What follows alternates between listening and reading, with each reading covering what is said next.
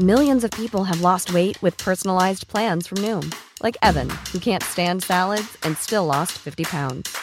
Salads, generally, for most people, are the easy button, right? For me, that wasn't an option. I never really was a salad guy. That's just not who I am. But Noom worked for me. Get your personalized plan today at Noom.com. Real Noom user compensated to provide their story. In four weeks, the typical Noom user can expect to lose one to two pounds per week. Individual results may vary.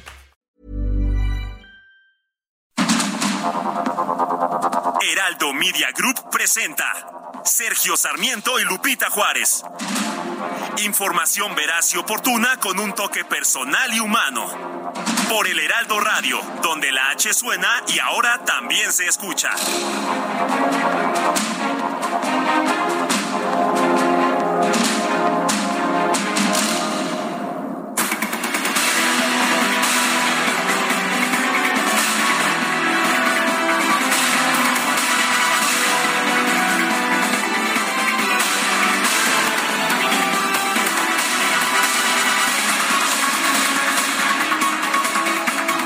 Pues responde, responde el gobierno de los Estados Unidos a la decisión del presidente Andrés Manuel López Obrador de no acudir a la cumbre de las Américas, la cumbre en Los Ángeles. La Casa Blanca respondió al reclamo del presidente López Obrador de no invitar a todos los líderes del continente y de ausentarse, señalando que el presidente Joe Biden no cree en invitar a dictadores. Eh, la posición de principios del presidente Biden es que no creemos que se deba invitar a dictadores, que es la razón por la cual el presidente de México ha decidido no asistir. Esto lo dijo Karine Jean-Pierre, secretaria de prensa de la Casa Blanca, al ser interrogada sobre el reclamo de López Obrador.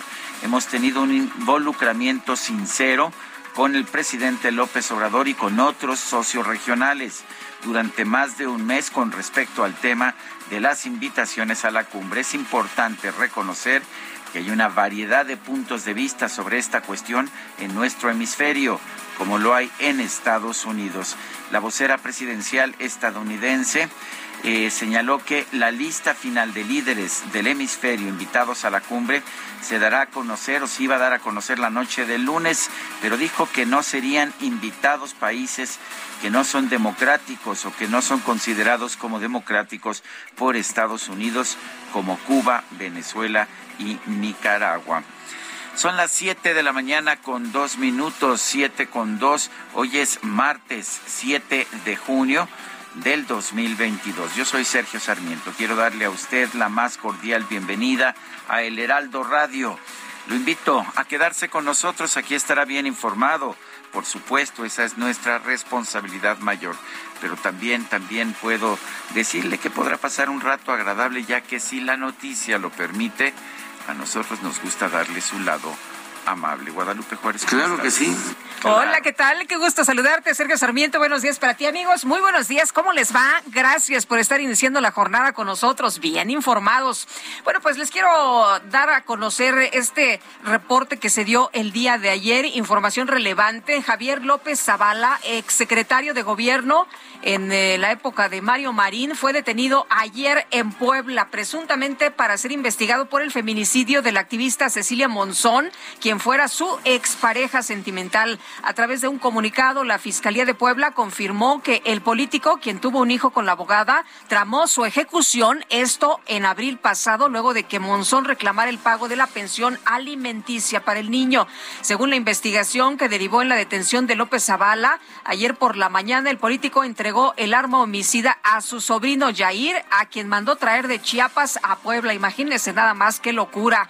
Otro sujeto de nombre Silvestre, quien llegó del estado de Veracruz, fue el que pues eh, investigó junto con Jair todos los movimientos de la abogada, quien accionó el arma seis veces contra ella y bueno, la activista fue asesinada, como ustedes recordarán, se lo dimos a conocer aquí en este espacio cuando manejaba su camioneta. Estos eh, ejecutores la seguían en una motocicleta que conducía el sobrino del mismo López Zavala, según el informe de la Fiscalía.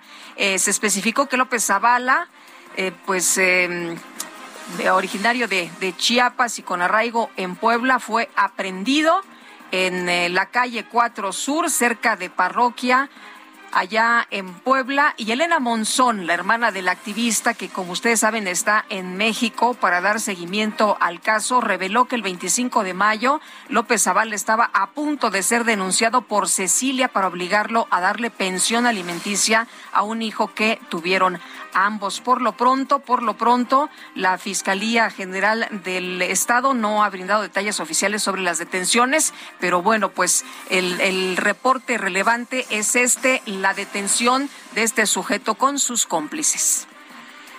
En otros temas, la Fiscalía General de la República informó que Emilio Lozoya no ha reparado el daño de más de 10 millones de dólares que presuntamente ocasionó a Pemex por los casos Odebrecht y agronitrogenados.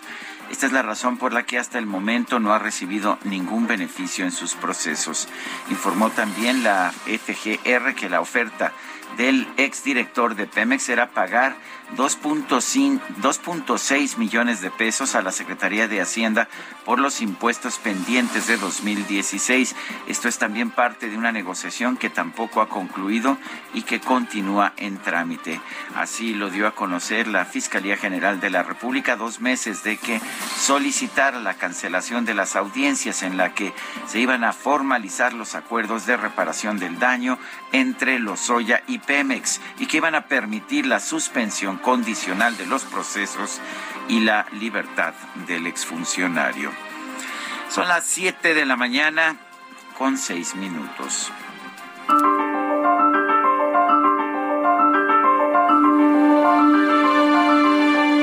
Y vamos a vamos a la frase a la frase del día. La alternancia fecunda el suelo de la democracia. Winston Churchill.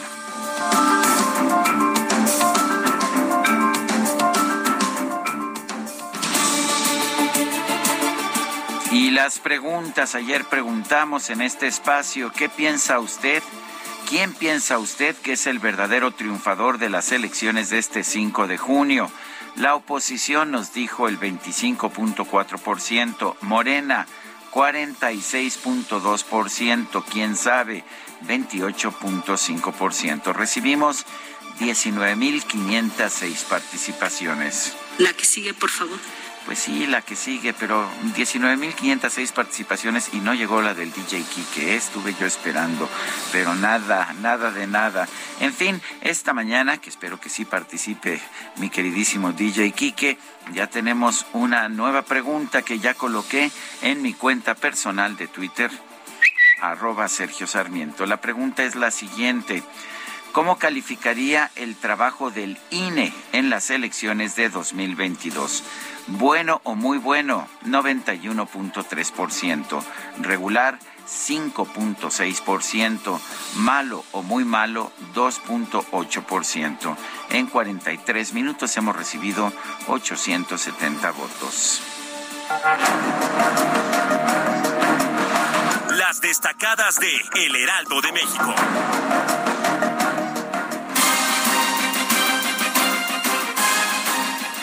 Y está con nosotros aquí en la cabina Itzel González con las destacadas. Itzel, ¿qué tal? Muy buenos días. Muy buenos días, Lupita, Sergio, queridos destacalovers. Ya es martes, martes 7 de junio del 2022, a pocos días de nuestro tercer aniversario. Hoy estábamos haciendo la cuenta, ¿Ah, organizando el pastel y los taquitos de canasta. Se va a poner de ambiente. De papa y de frijol, ¿eh? Por favor. ¿qué día, es, ¿qué día es? Estábamos discutiendo El 20 si ¿qué? era el 24, 24. 25 de junio. No sé por qué no lo tenemos ¿Y muy haremos, claro. haremos fiesta? Vamos a hacer una festividad Hace tres años. Hace tres años Y que era un lunes, ¿no? llegamos. ¿O es un- martes. No, martes, fue Comenzamos martes. transmisiones un martes, así que, híjole. DJ Kike ya, ya puso su patio. Vas a quitar los tinacos, los tendederos. Yo pensé que iba a ser en la micro. Podemos llegar en la micro, de aquí salimos de aquí de, de Eje 7 e Insurgentes. Para empezar la fiesta desde que termine el programa. como, esa, ¿no? como esas limusinas que se dan la vuelta al ángel de la independencia Ándale. con música, con globos y todo. Así va a A ser. ver, fue junio Junio, y fue Martes. martes. Entonces las posibilidades son, dice, no, el 25 de junio fue, ¿verdad? 25 de junio 25 entonces. de junio del 2019. Déjame ver qué ten- tengo yo aquí. 25 de junio. Apúntele bien. Así es, así es. Hay que anotarlo. Nuestro primer noticiero lo tengo aquí en mi calendario de Google, en que mi queridísima Jamie Aguilar todos los días me pone lo que voy a hacer para que no se me olvide. Y bueno, lunes 24 no tuve nada en la mañana y martes 25 de junio piloto y noticiario en radio. Lo hicimos todo al mismo tiempo. Hicimos como un piloto como a las 5 de la mañana, ¿no? Y después, y después al aire. Bueno. Híjole, ya pasa, pasa muy rápido el tiempo, pasa muy rápido el tiempo. Todos estos días informándole usted. Híjole, ya casi por tres años. Sergio Lupita, amigos, ya que anotamos la efeméride más importante, hay que trabajar, así que comenzamos con las destacadas del Heraldo de México. En primera plana, Claudia Sheinbaum invierte Ciudad de México 80 mil millones de pesos en movilidad. La jefa de gobierno explicó que tiene como prioridad fortalecer al metro, trolebús, RTP, cablebús, metrobús y transporte concesionado país. Casos COVID-19 repuntan contagios en 20 entidades. La Organización Panamericana de la Salud lanza nuevo llamado a mantener medidas sanitarias. Regresa el informe diario. Ciudad de México, SACMEX detectan 94 zonas críticas. Destinan 140 millones de pesos a seis proyectos para mitigación. Gustavo Amadero con 11 puntos de riesgo estados. Chiapas, caravana viaja hacia un sueño. Miles de migrantes iniciaron su camino a los Estados Unidos. Venezolanos se amotinaron en Tapachula. Orbe, Estados Unidos y Corea responden con misiles a Norcorea. El objetivo es demostrar la capacidad de respuesta y presionar a sus ataques. Meta NFL renovación millonaria. Aaron Donald se convierte en el director técnico mejor pagado al firmar dos años con los Rams por 65 millones de dólares. Y finalmente, en mercados en América Latina, inflación aumenta pobreza. La CEPAL dice que el alza en precios puede generar 1.6 millones de pobres en el país. Lupita, Sergio, amigos, hasta aquí las destacadas del Heraldo. Feliz martes. Gracias, buenos días. Son las 7 de la mañana con 12 minutos. Vamos a un resumen de la información más importante. Luego de que el presidente López Obrador anunció que no va a asistir a la cumbre de las Américas por la exclusión de Cuba, Venezuela y Nicaragua, Karine Jean-Pierre, secretaria de prensa de la Casa Blanca, aseguró que el gobierno estadounidense no cree que se deba invitar a dictadores. There are in the United States. The president's principal position is that we do not believe that dictators should be invited, which is the reason um, that he has, um, the president has decided not to attend. Bueno, y el secretario de prensa del Departamento de Estado de la Unión Americana, Ned Price, aseguró que el gobierno de los Estados Unidos comprende la posición del presidente López Obrador, por lo que espera colaborar con su representante, el canciller Marcelo Ebrard. El gobierno de Cuba denunció que no hay justificación para la exclusión en la cumbre de las Américas. Destacó el liderazgo del presidente de México, Andrés Manuel López Obrador, para defender la participación de todos los países del continente. Por su parte, el presidente de Venezuela, Nicolás Maduro, agradeció a su homólogo mexicano su solidaridad con los países excluidos de la cumbre de las Américas. Durante una visita a Canadá, el presidente de Chile, Gabriel Boric, afirmó que la exclusión de países como Cuba, Nicaragua y Venezuela de la Cumbre de las Américas es un camino que históricamente no ha dado resultados. Y vamos a la Cumbre de las Américas con la convicción de que es los espacios de diálogo multilateral aquellos que nos van a permitir construir mejores relaciones entre nuestros países en donde lo hemos dicho hasta el cansancio, nadie se va a salvar por sí mismo, sino que tenemos que unirnos para tener mejores desarrollos en nuestras naciones. Y el ex candidato presidencial del PAN, Ricardo Anaya, denunció que el presidente López Obrador decidió no asistir a la Cumbre de las Américas por su amistad con tres tiranos, sus homólogos de Cuba, Venezuela y Nicaragua. Para que le caigan bien estos tres tiranos, es su decisión. Pero aquí lo importante no es quién le cae bien al presidente, sino qué es lo correcto y qué le conviene a México. Y ahí es donde estas ideas viejas, trasnochadas de López Obrador, le pueden hacer mucho daño a nuestro país. Yo en verdad espero que López Obrador rectifique. La titular de la Secretaría de Economía, Tatiana Clutía, aseguró que la relación entre México y Estados Unidos es fuerte y clara a pesar de que el presidente López Obrador ha rechazado asistir a la Cumbre de las Américas. Son dos, son dos caminos. Creo que es importante esto. Sí, la relación que tenemos en términos de tratado de libre comercio es muy fuerte, es muy clara. El presidente habla de forma constante con el presidente y no solamente eso, sino hay este comunicación de forma constante. El exgobernador de Sinaloa y nuevo embajador de México en España, Kirin Ordaz, presentó sus cartas credenciales ante el rey Felipe VI, con lo que concluyó su proceso de acreditación como representante de nuestro país. Y en un comunicado, los 18 gobernadores de Morena, Encuentro Social y Partido Verde afirmaron que tras los resultados de las elecciones del domingo pasado, la cuarta transformación avanza a paso firme. La candidata de Morena al gobierno de Aguascalientes, Nora Rubalcaba, anunció que va a impugnar los resultados de las elecciones del domingo pasado en la entidad por presuntas irregularidades como actos de violencia y compra de votos. Si no se hubiese vivido la violencia institucionalizada desde antes de la jornada electoral y si no hubiésemos vivido la compra del voto que vivimos, estamos seguros, estamos ciertos de que el resultado sería sería el de la transformación, sería el de la transparencia, el de la honestidad, el de la rendición de cuentas. Por ahora prácticamente estamos condenados a un gobierno de corrupción en donde seguirán prevaleciendo los moches, la extorsión a los proveedores y a los constructores, pero también tenemos la certeza de que nuestro movimiento seguirá creciendo.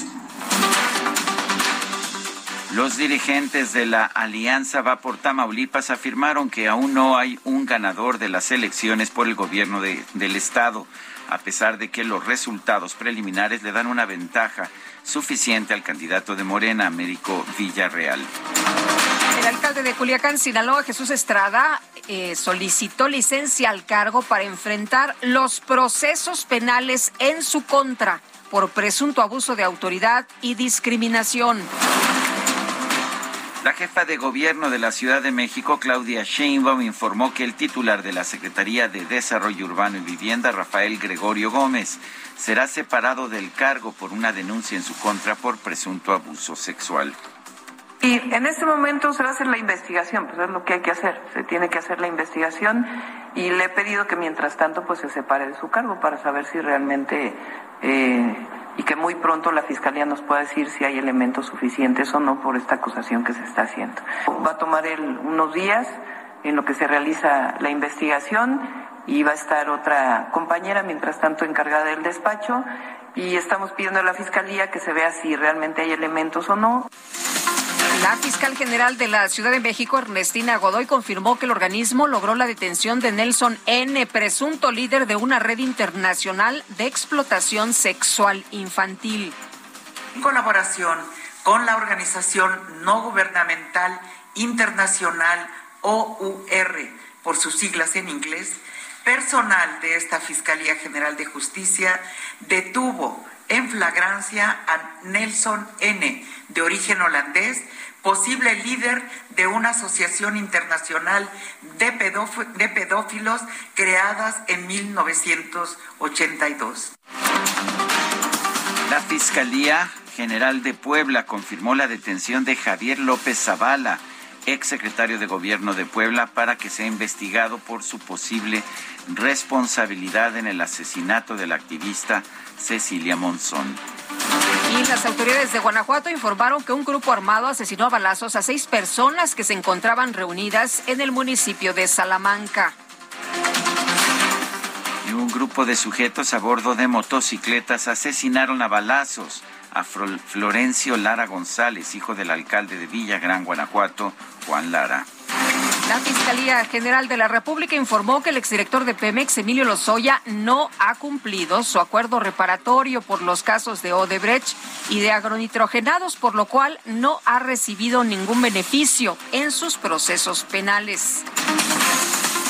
El gobierno de la Ciudad de México confirmó que este lunes retomó las mesas de diálogo con las organizaciones de transportistas que exigen un aumento a sus tarifas. El secretario de Gobierno capitalino Martí Batres aclaró que en las reuniones con los transportistas van a exigir que se tomen medidas para mejorar el servicio.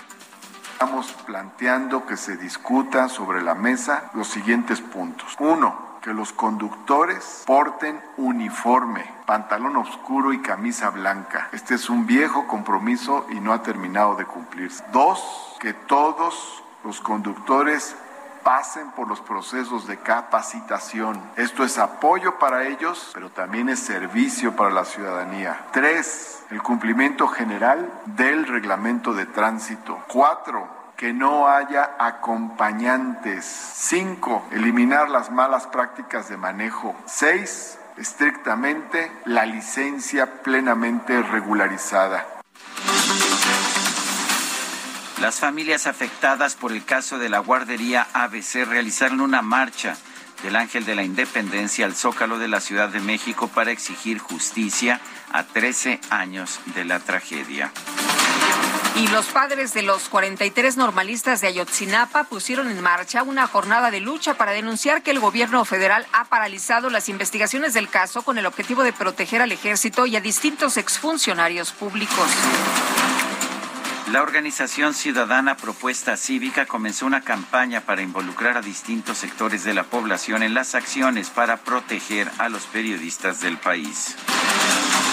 Una caravana de cerca de 5.000 migrantes indocumentados comenzó una caminata de Tapachula, Chiapas, con destino a la Ciudad de México. La Comisión Económica para América Latina y el Caribe, la CEPAL, advirtió que la invasión rusa a Ucrania contribuirá al aumento de los niveles de pobreza en Latinoamérica. Este año la región enfrenta, de hecho, fuertes presiones inflacionarias. Y en Nueva York se firmó una ley que prohíbe a los menores de 21 años comprar fusiles semiautomáticos. El primer ministro del Reino Unido, Boris Johnson, superó una moción de censura de su partido con la que se buscaba destituirlo. Por un pelito, por un pelito la libró un voto y en información de los deportes, la selección mexicana de fútbol dio a conocer la convocatoria para los primeros duelos de la Nations League contra Surinam y Jamaica.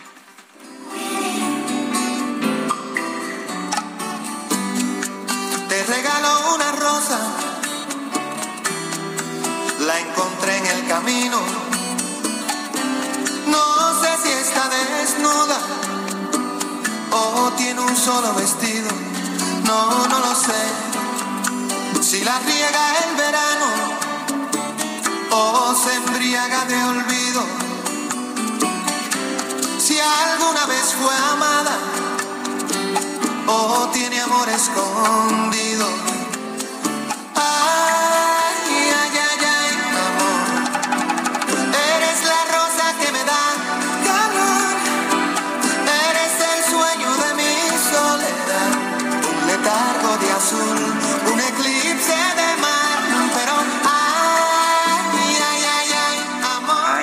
Amor, yo soy satélite y tú eres mi sol. Estamos escuchando a Juan Luis Guerra y hubo un solo voto, pero fue unánime la decisión. ¿eh? Juan Luis Guerra, quien nació el 7 de junio de 1957, el poeta de Santo Domingo, el poeta del merengue y la bachata. ¿Te parece que lo escuchemos, Guadalupe? Me parece muy bien. Todo el mundo decía ayer, oye, sí, vamos a bailar una bachata. Te regalo mis manos. Mira nada más, qué bien le salen los pasos al Quique. Muy bien, muy bien, dicho. Es sin miedo al éxito, papi. ¿Y qué haríamos sin Quique? Eh? No lo sé, sería un programa mucho más aburrido. Estamos empezando con esta canción que se llama Te regalo una rosa. Un rayo de ilusiones un corazón al Nos vamos a ir a una pausa. Les recuerdo nuestro número para que nos manden mensajes de WhatsApp. 55 20 10 96 47. No se admiten quejas por la decisión de la música.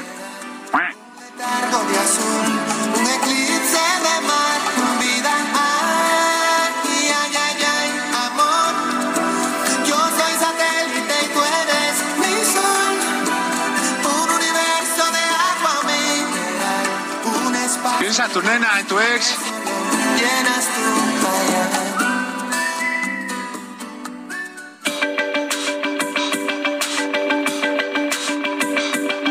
Sergio Sarmiento y Lupita Juárez quieren conocer tu opinión, tus comentarios o simplemente envía un saludo para hacer más cálida esta mañana. Envía tus mensajes al WhatsApp 55 20 10 96 47.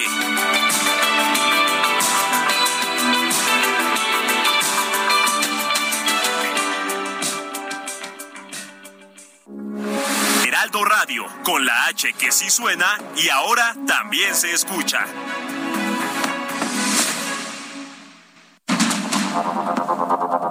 Continuamos con Sergio Sarmiento y Lupita Juárez por el Heraldo Radio.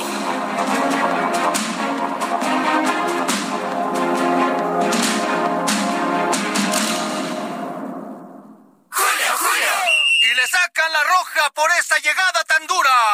Uy, pues para los manchados, llega el 3x2 en desmanchadores y prelavadores. Y además, 3x2 en aromatizantes e insecticidas. Sí, al 3x2. Con Julio, lo regalado te llega. Solo en Soriana. A junio 9. Apliquen restricciones.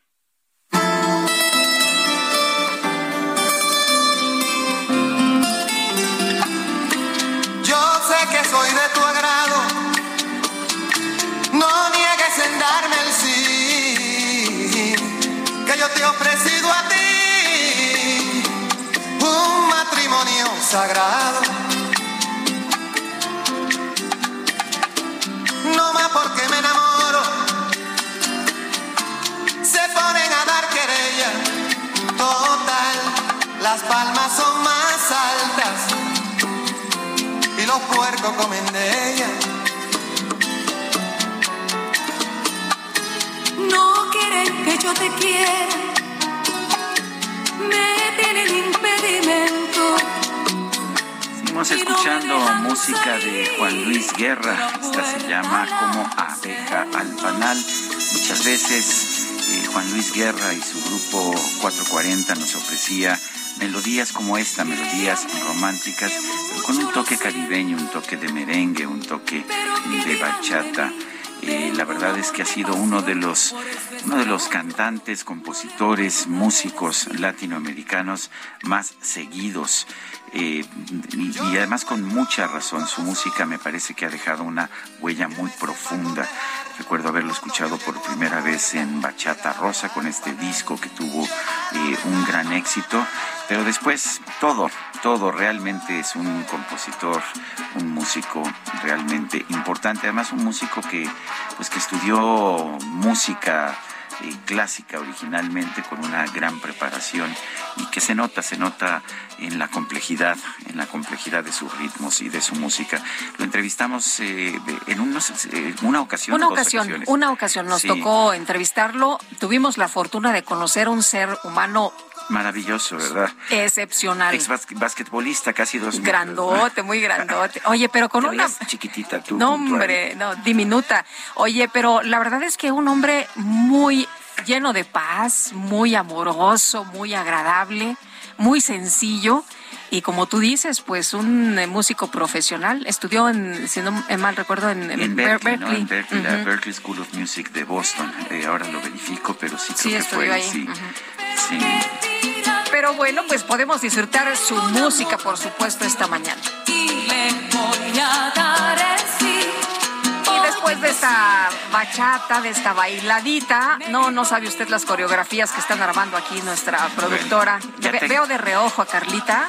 Bueno, ya, tengo pasos. su currículum. ¿eh? Sí, estudió, bueno, eh, primero en la Universidad Autónoma de Santo Domingo, después en, ahí estudió filosofía y literatura, después Conservatorio Nacional de Música de la República Dominicana y después la Berkeley College eh, of Music. O sea que pues una, una gran trayectoria.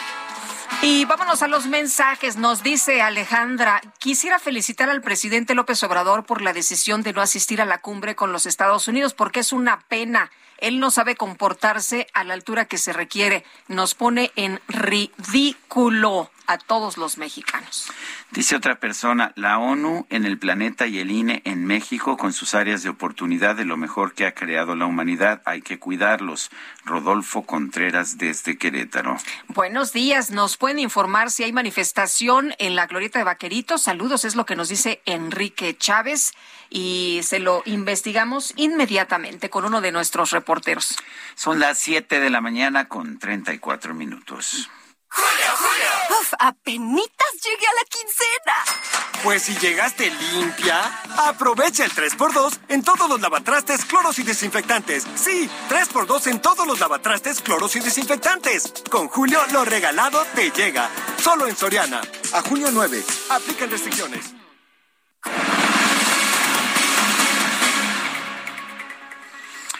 Son las 7 de la mañana con 34 minutos. Este domingo hubo elecciones para renovar los gobiernos de seis entidades. El partido Morena ahora va a gobernar 20, 20 estados de la República Mexicana. Se convierte por mucho en el partido que más entidades de nuestro país ah, está gobernando. Vamos a conversar sobre este tema con Fernando Dvorak. Él es uh, para, para pronunciarlo en, creo que es en checo, pero en fin, él es analista y consultor político, lo tenemos en la línea telefónica. Fernando, ¿cómo estás? Buenos días. Hola, ¿qué tal, Sergio? Muy buen día, Lupita. Hola, Fer, Un ¿qué gran tal? Saludo. buenos días. Y, y, y si Muchas es, gracias por la invitación. si es checo, ¿verdad? Tú, este, Dvorak, ¿no? Como el, Es de origen checo, claro que sí. Muy bien. La W es la germanización. Ah, bueno, te lo entiendo. Cuéntanos, por favor, cómo viste este este proceso. Eh, vimos eh, que, que algunos decían que pues que la oposición había prevalecido a pesar de que solamente ganó dos estados. Morena gana cuatro estados. Me parece que Morena es la ganadora, pero ¿tú qué opinas?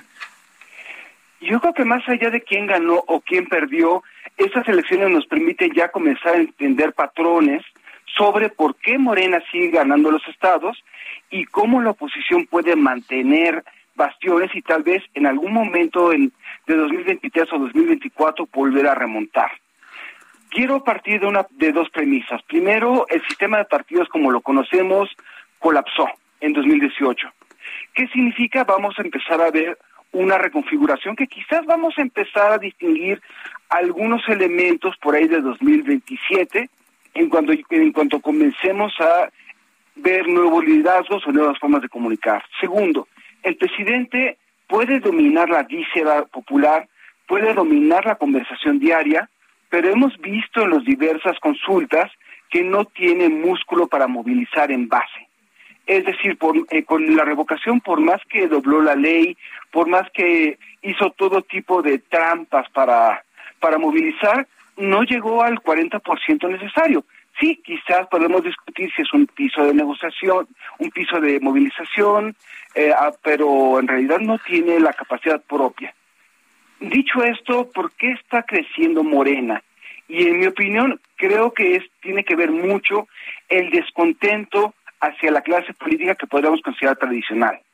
Mientras haya un recuerdo en las entidades sobre personas que utilizaron el presupuesto de este federal para, para de manera patrimonial, mientras haya recuerdos del ramo 33 y personas relacionadas con eso, es muy probable que Morena siga movilizando a nivel local ese, ese hartazgo hacia una clase política tradicional y siga avanzando.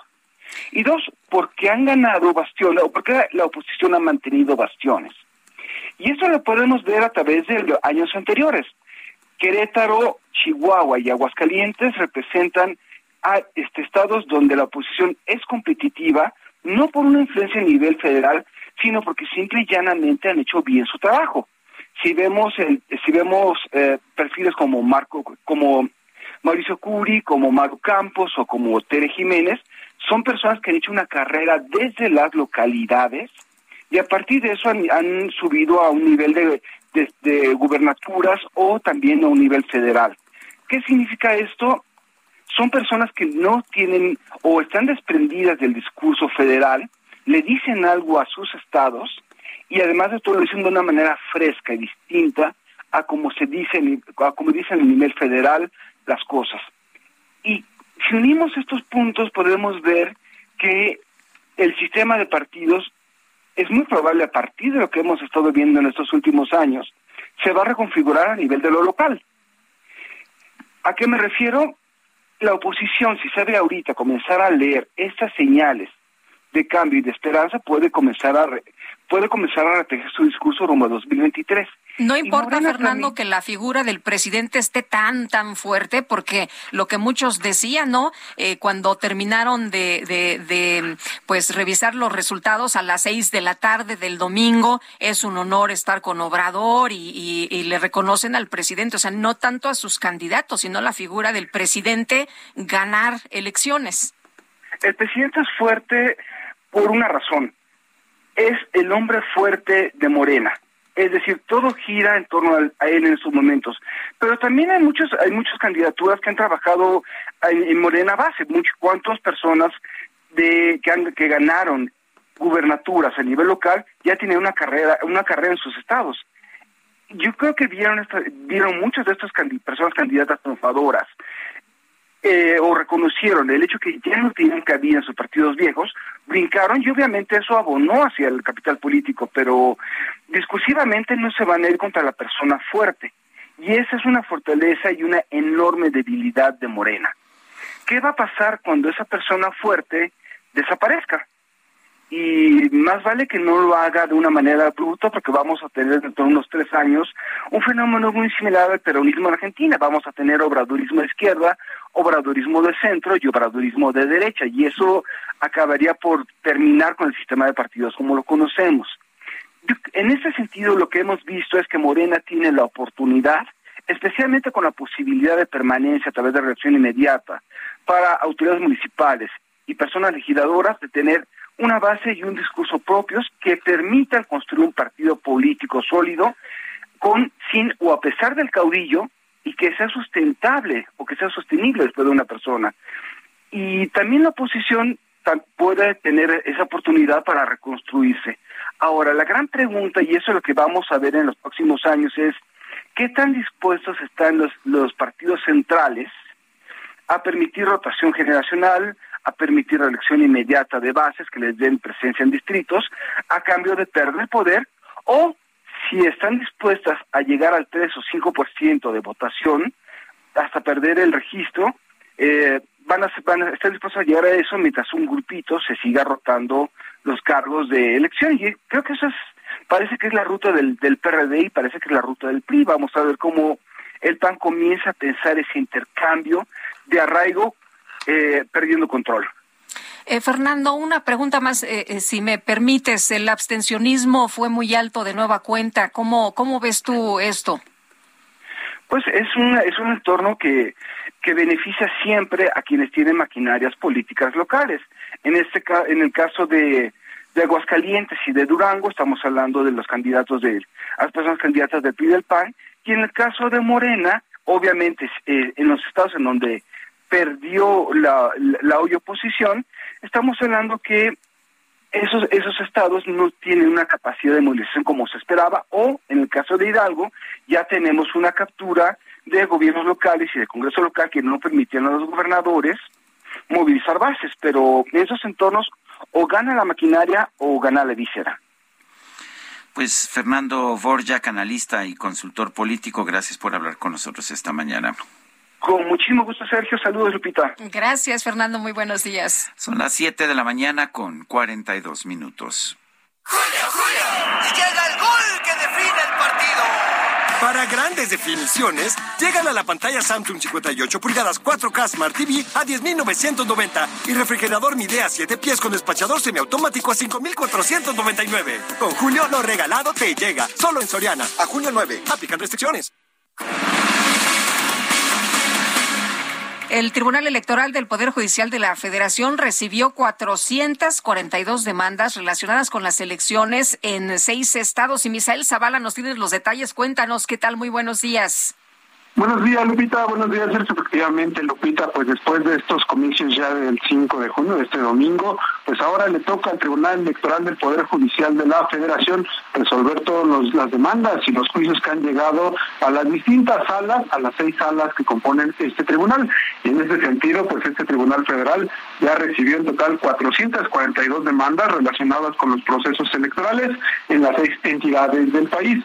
La Sala Superior del Tribunal informó que la mayoría de las impugnaciones es decir, alrededor del 53%, derivan de procedimientos especiales sancionadores tales como pues actos anticipados de campaña, uso indebido de la pauta, propaganda calumniosa, también violencia política de género, incluso también pues se han denunciado entre partidos políticos uso indebido de recursos públicos y propaganda desde los gobiernos. Asimismo, de este total de las demandas, pues el Estado y la entidad que registra el mayor número de juicios es Durango con 98 seguido de Hidalgo con 90, 69 tiene eh, pues también la elección eh, de diputados y la gubernatura de Quintana Roo y 60 con la gubernatura de Oaxaca. También se han resuelto ya 113 asuntos relacionados con medios de impugnación sobre la selección y el registro de candidatos. También ya se resolvieron 18 asuntos relacionados con el procedimiento de fiscalización, es decir, pues todas estas eh, estos cobros y estos pagos de que hacen los partidos políticos para la adquisición de propaganda gubernamental. Eh, bueno, y ahora, Sergio Lupita, pues le toca a los magistrados del Tribunal Electoral del Poder Judicial de la Federación dar validez a estos comicios ya después de que se llevaron a cabo este domingo 5 de junio. Hasta que la información, Sergio Lupita. Muy bien, Misael, muchas gracias. Gracias, buenos días. Y vámonos hasta Tepito. Israel Lorenzana se encuentra por allá. Adelante, Israel. Hola. Israel, ¿nos escuchas? Se nos cortó la comunicación. Vamos a tratar de restablecer el contacto un poquito más adelante con nuestro compañero Israel Lorenzana, que nos tiene pues información importante de lo que ocurre por allá a esta hora de la mañana desde Tepito. También estaremos platicando de este diálogo con transportistas que se reanudó el día de ayer. Se van a discutir 15 puntos para mejorar el servicio, entre ellos la capacitación. Y vamos a ver después de estas mesas qué es lo que ocurre, si va a haber un alza en las tarifas o no. Israel Lorenzana, adelante. Sergio, muchísimas gracias. Lupita, efectivamente estamos ubicados aquí en la zona del barrio Bravo de Tepito y es que tenemos ya un corte a la circulación a partir del Paseo de la Reforma y por lo menos hasta la zona de Avenida Circunvalación. Las autoridades capitalinas están llevando a cabo en estos momentos un operativo para retirar los puestos metálicos que se encontraban sobre la cinta asfáltica, esto a partir de la calle de Azteca y con dirección hacia la Avenida del Trabajo. Es, por supuesto, este operativo apoyado por elementos de la Secretaría de Seguridad Ciudadana. Más de mil elementos policíacos están desplegados, los cortes viales son escalonados. Por ello, recomendamos a nuestros amigos automovilistas utilizar como alternativa la Avenida Flores Magón o también, aunque distante, el circuito interior como una buena opción. Esto para desplazarse hacia la zona de Congreso de la Unión o también con dirección hacia la zona de Eduardo Molina. Se prevé que este operativo todavía dure más de cuatro horas Así que bueno, pues hay que tomarlo en cuenta. Sergio y Lupita, la información que les tengo. Muchas gracias, Israel. Hasta luego. Bueno, y de Tepito nos vamos a otro punto con Mario Miranda. ¿Qué tal, Mario? Hola, ¿qué tal, Lupita? Buenos días. Tenemos, tenemos manifestantes en el eje 7 sur, Cuevas, esquina con la avenida Cuauhtémoc. Son trabajadores del Sindicato Nacional de Procuradores, los que están aquí manifestándose afuera de las oficinas de la Secretaría de Ciudad Rural. Estas personas llegaron a bordo de varios camiones, una posición de 100 personas encuentran aquí manifestando el fin de mejoras salariales así como laborales. La afectación vial se encuentra cerrada al eje 7, esto en dirección hacia la zona de insurgentes, desviando a los automovilistas hacia el eje, el eje 7 Zapata. La afectación también se encuentra muy afectada aquí sobre la avenida Cuauhtémoc, ya que se encuentra suspendido el servicio del del, del, este, el, el trolebús, el que pasa por eje 7 de Lisboa. Entonces, estaremos atentos de lo que acontezca con esta manifestación. Muy bien, muchas gracias. Muy buenos días. Buenos días. Hasta luego, Mario. Son 7 con 47. El exdirector de Pemex, Emilio Lozoya, no ha cumplido con la reparación del daño en los casos Odebrecht y agronitrogenados. Esto lo dice la Fiscalía General de la República. Diana Martínez, cuéntanos. ¿Qué tal, Sergio Lupita? Muy buenos días. El exdirector de Pemex, Emilio Lozoya, sigue sin reparar el daño en los procesos que enfrenta. La Fiscalía General de la República informó que en el caso Odebrecht no ha cumplido con la reparación, que es obligatoria, por lo que el proceso continúa sin ningún beneficio para el exfuncionario. En el caso de agronitrogenados, la Fiscalía detalló que Lozoya tampoco ha reparado el daño causado y están embargados bienes sometidos a extinción de dominio. También este proceso penal sigue su curso sin beneficios. Sobre el adeudo fiscal de Lozoya por pago de impuestos, la Fiscalía detalló que el pago lo ha gestionado a través de la Procuraduría Fiscal de la Federación y se encuentra en trámite. Sin embargo, pues también precisó que este pago de impuestos no tiene vinculación de ninguna naturaleza ni conexión de ningún tipo con los otros dos casos, con el de agronitrogenados y el de Odebrecht.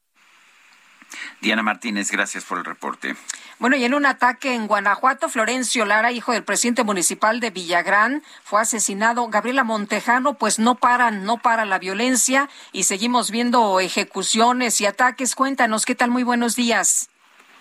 Hola, ¿qué tal? Muy buenos días. Así es, lamentablemente ayer fue un día complicado para Guanajuato. Primero, Florencio Lara, hijo del presidente municipal de Villagrán, fue asesinado junto con su esposa Mildred Elizabeth en un ataque registrado la mañana de ayer. Este, este ataque a la pareja se registró poco después de las diez y media de la mañana en el bulevar Luis Donaldo Colosio y las bueno, se nos cortó la comunicación. Le decíamos que, pues, el hijo del presidente municipal de Villagrán fue asesinado ayer junto con su esposa Mildred Elizabeth en un ataque allá en Guanajuato. Este joven de nombre Florencio Lara y vamos a tratar de recuperar la comunicación con Gabriela Montejano. Bueno, en otros temas y comentando sobre el tema de la detención en Puebla de Javier López Zavala, Lidia Cacho, la activista que vive fuera de México después de haber sido objeto de amenazas y de la muerte de sus de sus perritas. Dice que Javier López Zavala quien fue detenido eh, aparece en el expediente de su caso no solamente por coadyuvar en los actos de corrupción para tortura sino por ser parte de la red pública la red política de protección de trata de niñas para explotación eh, sexual. Y ya está Gabriela Montejano sí regresamos con ella. Regresamos contigo Gaby. Se nos cortó la comunicación Sí, muchas gracias. Le comentaba pues que el ataque a la pareja en la que perdió la vida el hijo de Juan Lara Mendoza se registró poco después de las 10.30 de la mañana en el Boulevard Luis Donaldo Colosio y la salida Juventino Rosas. Cuando llegaron los agentes policíacos observaron a un hombre y una mujer al interior del automóvil con múltiples heridas de bala en la cabeza. La mujer todavía tenía vida, fue trasladada al hospital comunitario, primero ahí en Villagrán y posteriormente al Hospital General en Celaya, en donde eh, perdió la vida. El municipio de Juan Lara confirmó ya por la noche el eh, pues el deceso del hijo del presidente municipal y de la mujer Mildred, quien es hija de una reconocida priista en el municipio de Villagrán. Pero esto no fue la única noticia lamentable el día de ayer en Guanajuato, porque horas más tarde, poco antes de las 8 de la noche, se registró otro ataque, otro multihomicidio en el que perdieron la vida seis personas. Esto fue en el municipio de Salamanca, en la comunidad Barrón.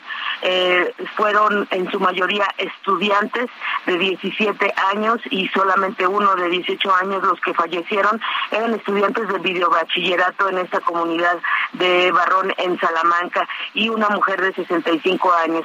La única confirmación oficial que ha habido en torno a este multimicidio fue el mensaje que mandó el presidente municipal de Salamanca, César Prieto, la noche de ayer, en donde asegura pues que son seis personas las que perdieron la vida, pero no precisa detalles ni eh, informaron sobre el parte policiaco de lo sucedido el día de ayer. Hay varias versiones sobre este asunto, pero la realidad es que son gente muy joven que perdió la vida ahí sobre la calle Miguel Hidalgo al norte de Salamanca. Ellos iban saliendo de la mm, escuela cuando un grupo de hombres armados pues les dispararon y les eh, quitaron la vida. Esto como parte de lo que ha registrado en Guanajuato en las últimas horas, el multihomicidio y el asesinato del hijo del presidente municipal de Villagrán, el municipio en el que surgió y creció el cártel de Santa Rosa de Lima. Este es mi reporte desde Guanajuato. Pues muy terrible lo que sucede. Gabriela, muchas gracias. Muy buenos días. Muy buenos días.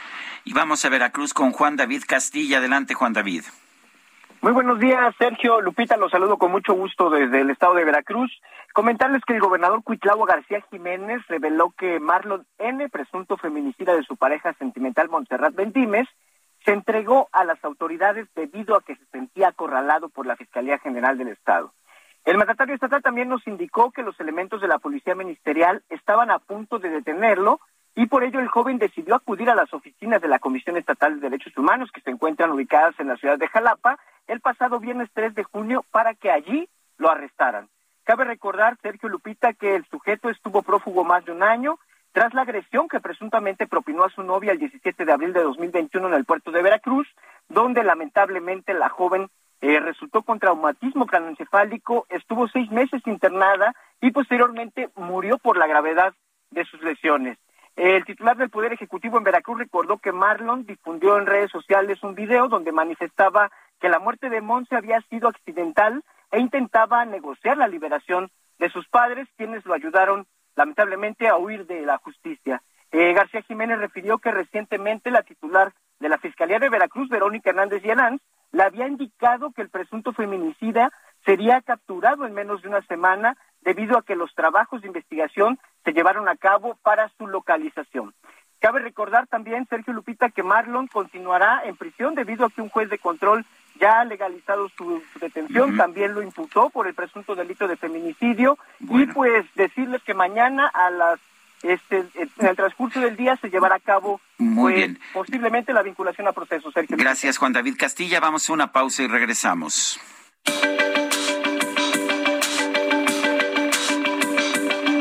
Sergio Sarmiento y Lupita Juárez quieren conocer tu opinión, tus comentarios o simplemente envía un saludo para hacer más cálida esta mañana.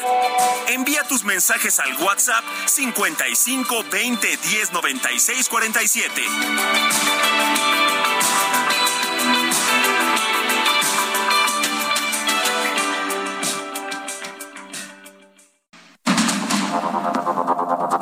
Continuamos con Sergio Sarmiento y Lupita Juárez por el Heraldo Radio.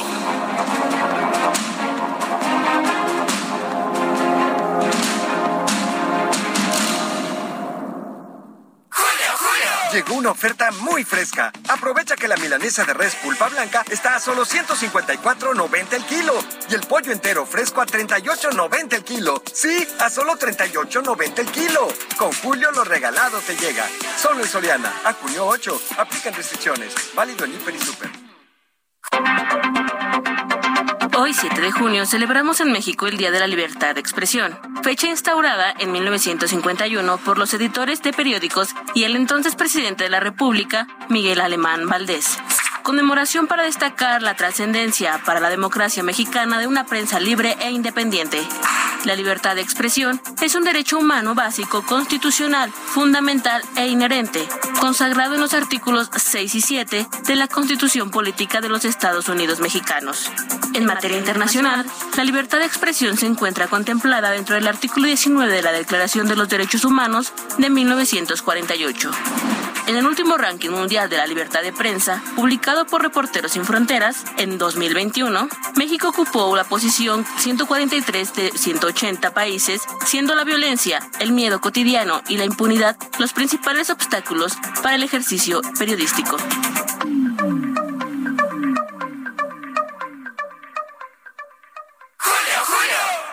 Equipo, para llegar a la final hay que echarle mucha galleta. Pues vayan empezando, llegándole al 3x2 en galletas Gamesa, Quaker y leches condensadas. Y además, 3x2 en frijoles envasados, gelatinas y flanes en polvo. Con Julio, lo regalado te llega. Solo en Soriana. A junio 9. Aplican restricciones.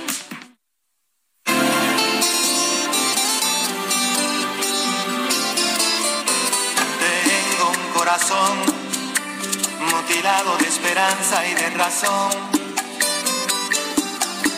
Tengo un corazón que madruga donde quiera. Ay, ay, ay, ay, ay, ay, ese corazón se desnuda de impaciencia ante tu voz. Pobre corazón que no atrapa su cordura.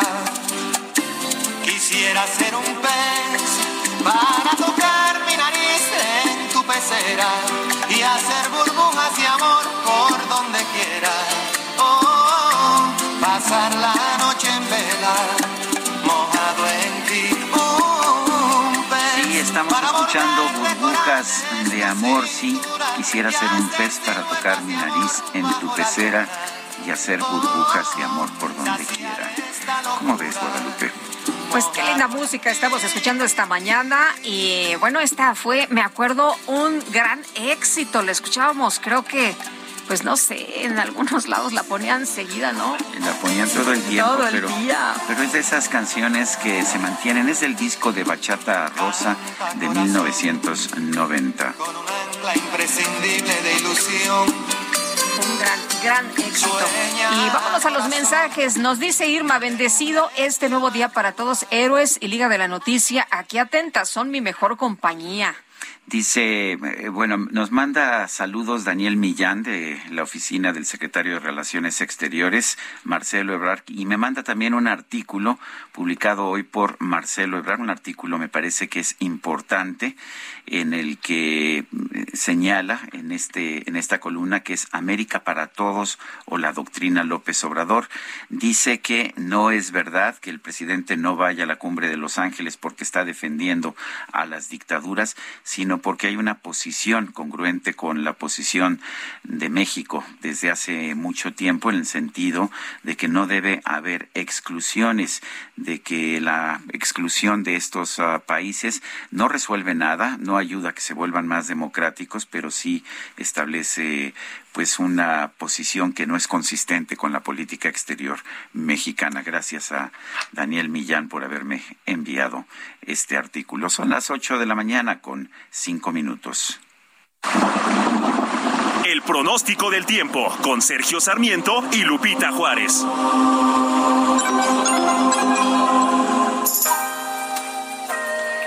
Elizabeth Ramos, meteoróloga del Servicio Meteorológico Nacional de la Conagua. Adelante, ¿qué nos tienes? Gracias, Sergio. Igualmente, muy buenos días a ti, a Lupita y al amable auditorio. Pues, Sergio, tenemos una línea seca y un canal de baja presión que van a generar chubascos y lluvias puntuales fuertes, acompañadas con descargas eléctricas sobre estados del norte y noreste del país. A su vez, estos sistemas ocasionarán vientos con rachas de 60 a 70 kilómetros por hora y posibles tolvaneras en zonas de Chihuahua, Durango, Coahuila, Nuevo León y Tamaulipas. Por otro lado, un canal de baja presión y el ingreso de humedad del Océano Pacífico y Mar Caribe ocasionarán lluvias y chubascos vespertinos, también acompañados de descargas eléctricas, sobre entidades del oriente, centro, sur, sureste y occidente del territorio nacional. A su vez, se, eh, se pronostican lluvias puntuales intensas, en, eh, principalmente en lo que es el sureste, el sureste del país, en el estado de Chiapas. Les comento que para la Ciudad de México continuará el ambiente vespertino cálido caluroso, con temperaturas máximas que alcanzarán los 28 a 30 grados Celsius. Las mínimas esta mañana estuvieron entre los 11 y 13 grados y durante la tarde se prevé pues la presencia de lluvias eh, aisladas, principalmente en la parte norte y oriente de, la, de, de lo que es la Ciudad de México, también acompañadas de descargas eléctricas. Entonces, pues bueno, en términos generales les recomendamos tomar precauciones y mantenerse muy bien hidratados. Este es el reporte, Sergio. Regresamos contigo. Gracias, Elizabeth Ramos. Buenos días. Bueno, y este lunes el presidente Andrés Manuel López Obrador, después de varias semanas de estar señalando, eh, pues que estaba estudiando si iba o no iba a esta cumbre de las Américas, finalmente confirmó que no asiste, que envía pues un representante, en este caso al canciller Marcelo Ebrard, y él habla de esta inclusión, de hecho anunció eh, que iba a entrevistarse próximamente con el presidente Joe Biden. Pero vamos a platicar del tema con Marta Bárcena, embajadora eminente, a quien saludamos pues con mucho gusto, como siempre, embajadora. Muy buenos días, su opinión, su lectura sobre esta decisión del presidente, que no es ninguna sorpresa, pero que bueno, pues eh, eh, se ha comentado mucho si es un tema de una pues defensa de, de, dictadores o si en realidad es un, un tema eh, real de pues eh, tener eh, esta unión de que vayan todos, de que no haya exclusión como lo ha mencionado una y otra vez. Buenos días, Lupita. Pues efectivamente, como dices, no es ninguna sorpresa. Mira, yo me inclino a pensar eh, la segunda opción que tú planteas, que el presidente López Obrador sí está convencido de que es necesaria la participación de todos los países del continente para que haya una verdadera unidad. Eh, dicho esto, que yo creo que él sí está convencido de esto, que no es una defensa nada más a rajatabla de dictaduras, creo que al mismo tiempo es una posición eh, muy idealista que eh, tiene en estos momentos quizás pocos asideros en la realidad porque si hacemos un análisis y una revisión de cómo está el continente, pues lo vemos más dividido que nunca. Lo vemos eh, con posiciones muy dispersas, sin un hilo conductor en ninguna idea que pueda hacer de este continente de América Latina y el Caribe eh, un actor más fuerte en las relaciones internacionales, todo. Yo creo que lo que hay es un diagnóstico de problemas comunes que es los que deberíamos estar discutiendo y enfrentando. Y el primer problema, creo yo, es la desigualdad. Y esto lo dice la CEPAL, y esto hay estudios del Banco Mundial, América Latina y el Caribe no es la zona más pobre, pero sí es la zona más desigual del mundo. Y eso es en lo que deberíamos de estar discutiendo. Ahora, una vez con ese diagnóstico, ¿cuál es la relación entre la persistente desigualdad, no solo económica, sino de acceso a cultura, educación, etcétera, y el modelo democrático?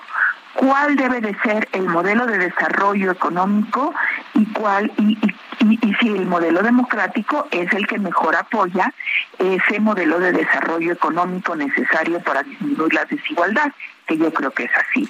También el tema de la amenaza del cambio climático, es una región muy amenazada por el cambio climático. Marta, el, ¿qué, tanto nos afecta en la relación con Estados Unidos el que, pues simple y sencillamente, digamos, no vamos a esta cumbre que es importante políticamente para el presidente Joe Biden, pero además que el presidente haya dicho ayer, bueno, no importa además que no vaya porque eh, ya, ya le avisé o ya le estoy avisando al presidente que lo paso a ver el próximo mes de julio. ¿Qué opinas de eso? Me parece poco diplomático. Mira, yo creo que el anuncio del presidente ayer, que en la tarde confirmó la Casa Blanca la invitación al presidente y a su esposa Beatriz Gutiérrez Müller, obedece a un intento de ambas partes de eh, no dejar crecer la narrativa de que hay un distanciamiento entre México y los Estados Unidos, porque la relación bilateral es muy importante. Dicho eh, también, asumido esto, eh, Sergio, yo creo que sería muy iluso pensar que todo lo que ha dicho y la no participación del presidente de México en la cumbre no va a tener costos. No necesariamente solo con el presidente Biden, sino con lo que yo llamo los círculos de poder en Estados Unidos, que son empresarios, centros de pensamiento, el Congreso, muy importante, y ahí sí está sufriendo eh, pues raspaduras, por decirlo menos, la imagen de México y la reputación de México.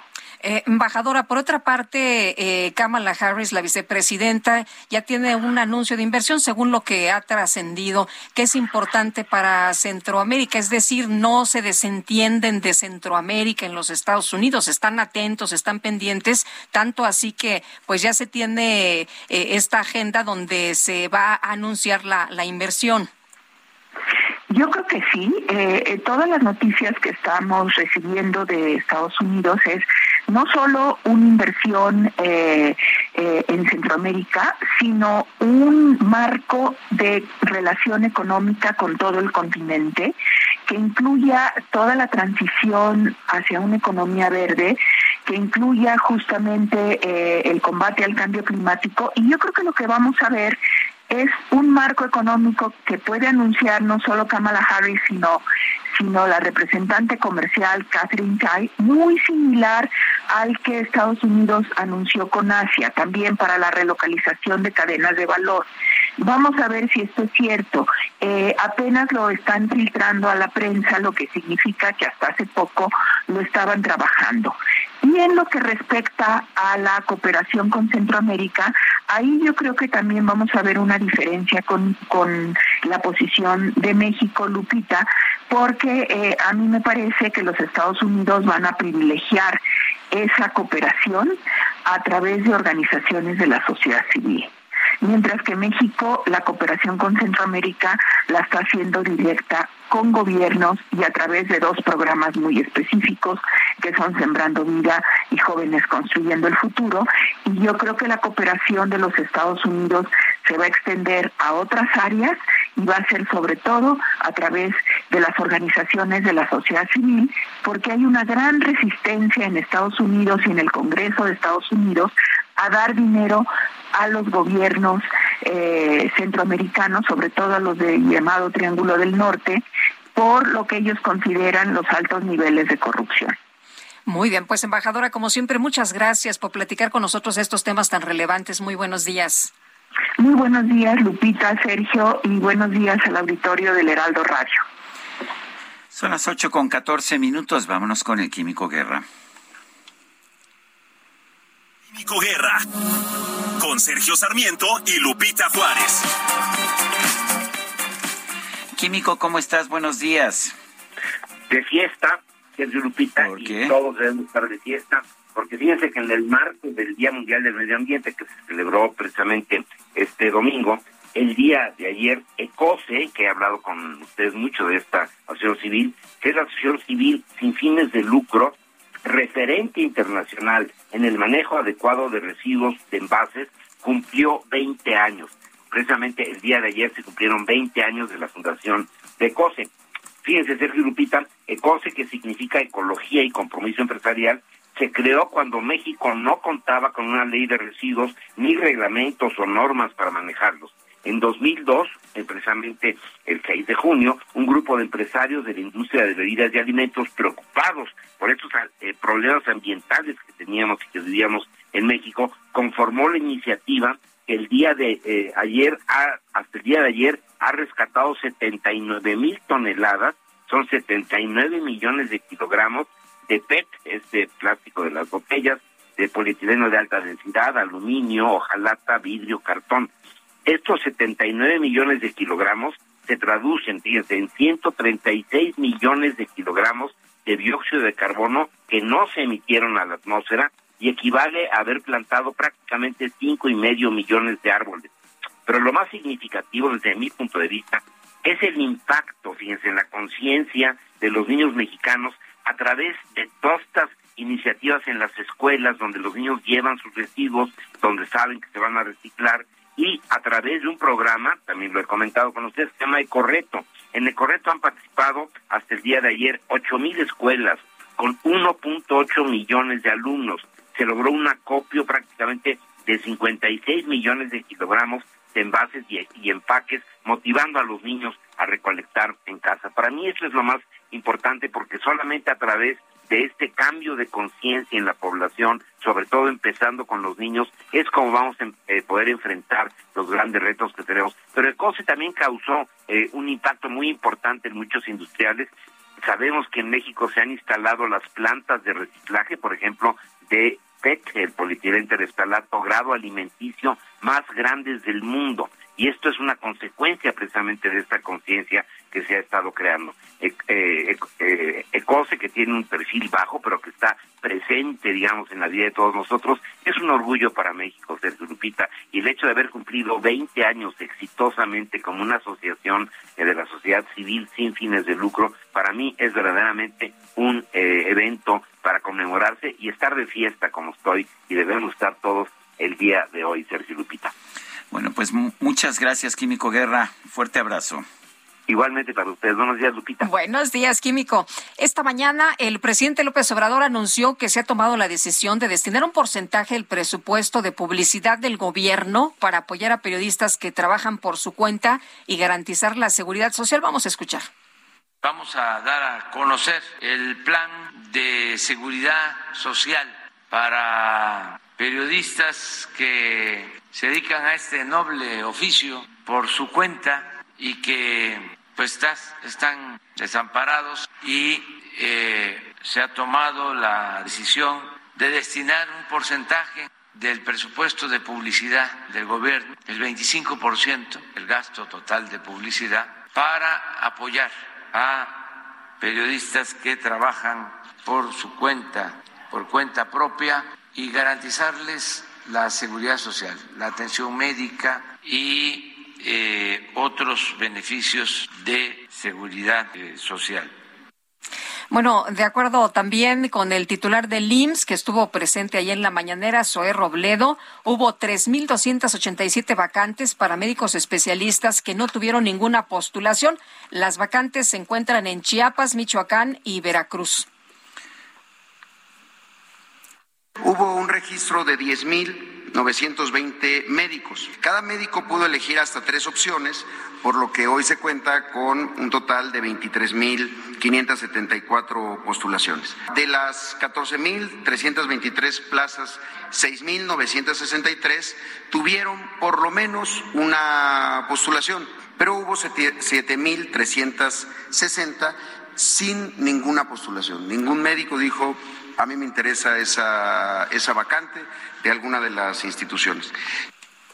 Bueno, pues ahí lo que dijo el titular del Instituto Mexicano del Seguro Social. Y bueno, también me parece la justificación para traer a los médicos cubanos, ¿no? Dijeron, si no se ocupan esas plazas, bueno, pues podríamos traer a los médicos cubanos. ¿Por qué no entonces abren mejor una convocatoria a médicos de todo el mundo, que no necesariamente vengan como mano de obra esclava como los cubanos? Y si quieren venir de Guatemala, si quieren venir de Panamá, El Salvador. de El Salvador, eh, si quieren venir de Venezuela, pues que puedan venir y que, pues que califiquen demostrando sus, sus conocimientos, ¿no? Me parecería una mejor forma de hacerlo y que ganen, por supuesto, lo mismo que se les está ofreciendo a los médicos mexicanos. En ese caso, yo estaría de acuerdo, pero, pero no en el caso de, pues, de hacer un acuerdo con el gobierno de Cuba eh, para pagarle una fortuna al gobierno de Cuba, una miseria a los médicos, cubanos. y tenerlos además en calidad de, eh, tener a sus familias en calidad de rehenes, para que no huyan del paraíso socialista. Pero bueno, son las 8 de la mañana con 20 minutos. La Suprema Corte de Justicia de la Nación eligió a tres aspirantes al cargo de consejera de la Judicatura Federal. Diana Martínez, cuéntanos. Así es, Sergio Lupita, muy buenos días. El Pleno de la Suprema Corte de Justicia de la Nación eligió a tres aspirantes al cargo de consejera de la Judicatura Federal. La terna está conformada por las magistradas Lilia Mónica López Benítez, Marisol Castañeda Pérez y Rosa María Temblador Vidrio. Las aspirantes deben comparecer el próximo 20 de junio ante el Pleno y por orden alfabético según su apellido tendrán cinco minutos cada una para exponer su plan de trabajo. Después un ministro que será determinado por sorteo les dará preguntas eh, sobre el funcionamiento de, del órgano judicial. Una vez que comparezcan, el Pleno elegirá a la nueva consejera. Debido a que en la integración del Consejo solo participa una mujer, el Pleno del máximo tribunal determinó que en el procedimiento solo concursará este género. Diana Martínez, gracias por este informe. Bueno, y el secretario de Desarrollo Urbano y Vivienda de la Ciudad de México, Rafael Gregorio Gómez Cruz, se tomará unos días ¿Por qué cree usted? Pues porque lo acusaron de abuso sexual, entonces lo separaron unos días del cargo, se va a hacer responsable otra persona mientras se resuelve todo esto. Cintia Stettin, cuéntanos qué tal. ¿Qué tal? Muy buenos días, Lupita. Buenos días, Sergio. Buenos días al auditorio. Pues así como lo comentas, el titular de la Secretaría de Desarrollo Urbano y Vivienda, Rafael Gregorio Gómez Cruz, pues va a tomar unos días, no va a ir a la oficina. Esto en lo que la Fiscalía General de Justicia de la Ciudad de México, pues realiza las investigaciones correspondientes sobre la denuncia en su contra por presunto abuso sexual. Así lo informó en conferencia de prensa la jefa de gobierno, Claudia Sheinbaum, quien dijo ha solicitado que se diga si realmente hay elementos o no y en función de eso pues dijo va a tomar una decisión respecto al cargo que ostenta este eh, personaje. Eh, dijo que eh, pues, Gómez Cruz, ah, bueno hay que recordarle al auditorio que Gómez Cruz fue denunciado por abuso sexual el pasado 24 de mayo ante la Fiscalía de Delitos Sexuales de la Fiscalía del, local de Justicia por una joven de 32 años que acaba de ser contratado por él para trabajar en su oficina y a la que habría realizado tocamientos íntimos sin su consentimiento. Eh, comentarte pues también que la jefa de gobierno resaltó que en caso de determinarse que no hay elementos suficientes en contra del titular de la CEDUBI, pues este regresará a su cargo, pues dice es la fiscalía a quien le toca eh, decir si hay elementos o no. Expresó claramente que su administración no puede hacer una valoración sobre el tema y dijo pues que hay que esperar a que la fiscalía dé información y dijo espera que esto sea pronto. Finalmente pues a cargo de la CEDUBI quedará eh, una eh, directora que en breve se dará a conocer el nombre. Es la información que tenemos, Lupita. Muy bien, muchas gracias, Cintia. Seguimos pendientes. Buenos días. Buenos días. Son las ocho con veintitrés minutos. Vamos a las calles de la Ciudad de México. Israel Lorenzana, adelante. Adelante, Israel. Gracias, Sergio. Pues son buenas noticias para nuestros amigos del auditorio. Finalmente ha sido liberada ya la circulación a través del eje 1 Norte a partir del Paseo de la Reforma y con dirección hacia la zona de circunvalación. Hay que recordar que vamos a conocer este operativo por parte de las autoridades capitalinas.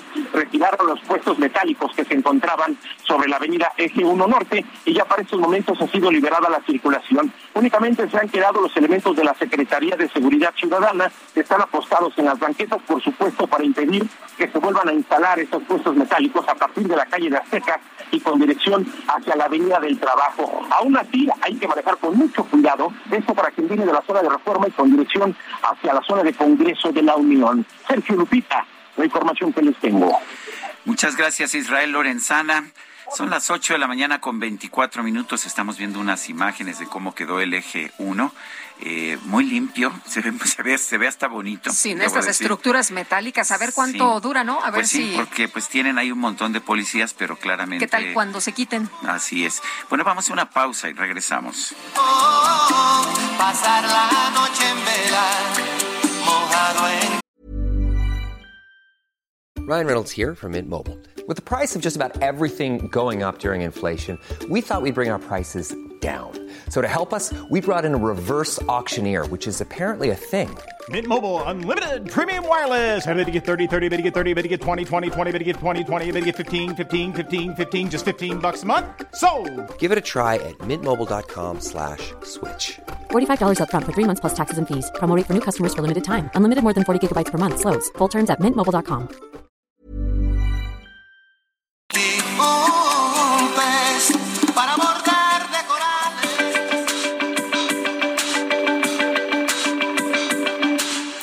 Sarmiento y Lupita Juárez quieren conocer tu opinión, tus comentarios o simplemente envía un saludo para hacer más cálida esta mañana. Envía tus mensajes al WhatsApp 55 20 10 96 47.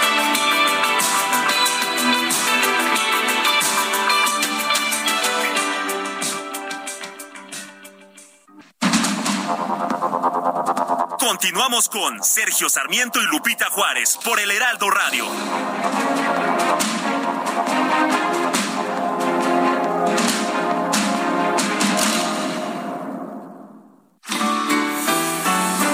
¿Tienes ganas de invertir? ¿Tienes ganas de Puebla?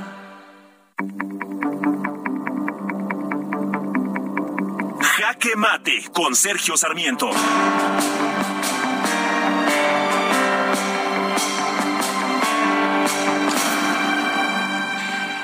En el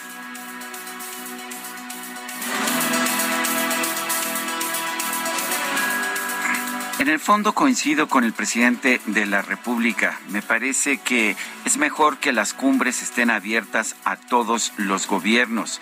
Eh, por supuesto que no estoy a favor de los gobiernos dictatoriales. Me parece que debe haber críticas severas a los gobiernos que les niegan a sus ciudadanos la posibilidad de elegir a sus gobernantes. Y siento que esa es la situación en Cuba, también en Nicaragua y por supuesto en Venezuela. Creo que es importante cuestionarlos. Pero también estoy convencido de que a una cumbre se debe invitar a todo el mundo para expresar los puntos de vista. Sí, en el fondo estoy de acuerdo con el presidente López Obrador. No estoy de acuerdo, sin embargo, en su decisión de no asistir a la cumbre de Los Ángeles. ¿Por qué? Porque incluso ahí pudo haber expresado de mejor manera esta posición de que las cumbres deben ser abiertas a todas las naciones, incluso a las dictaduras. Es una posición válida que habría que defender, pero no se le puede defender si no está uno presente en la cumbre. Lo que nos dice la regla, las reglas de la política es que, como en la naturaleza, donde hay un vacío, hay alguien que llena ese vacío. Y quizás ahora serán otros mandatarios que coinciden en la posición de fondo del presidente López Obrador, como Gabriel Boric de Chile, pero que no están de acuerdo en no participar en la cumbre. Me parece que el presidente está cometiendo un error al dejar ese vacío. Y bueno, ya está hecho, sin embargo, ya no tendré, tendremos presencia presidencial en la cumbre. Y créame usted, por mucho que diga o que haga el canciller Marcelo Ebrard, no podrá cubrir la ausencia del presidente de la República. Yo soy Sergio Sarmiento y lo invito a reflexionar.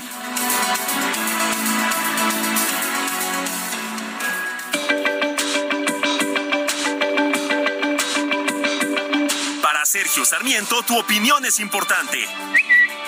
Escríbele a Twitter en arroba Sergio Sarmiento.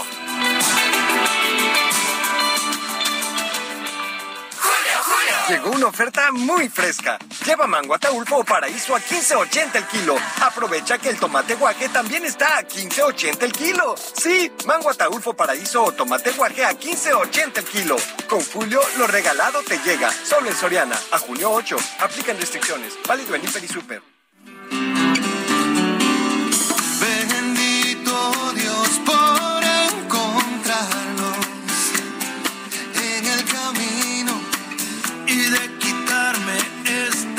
Soledad de mi destino.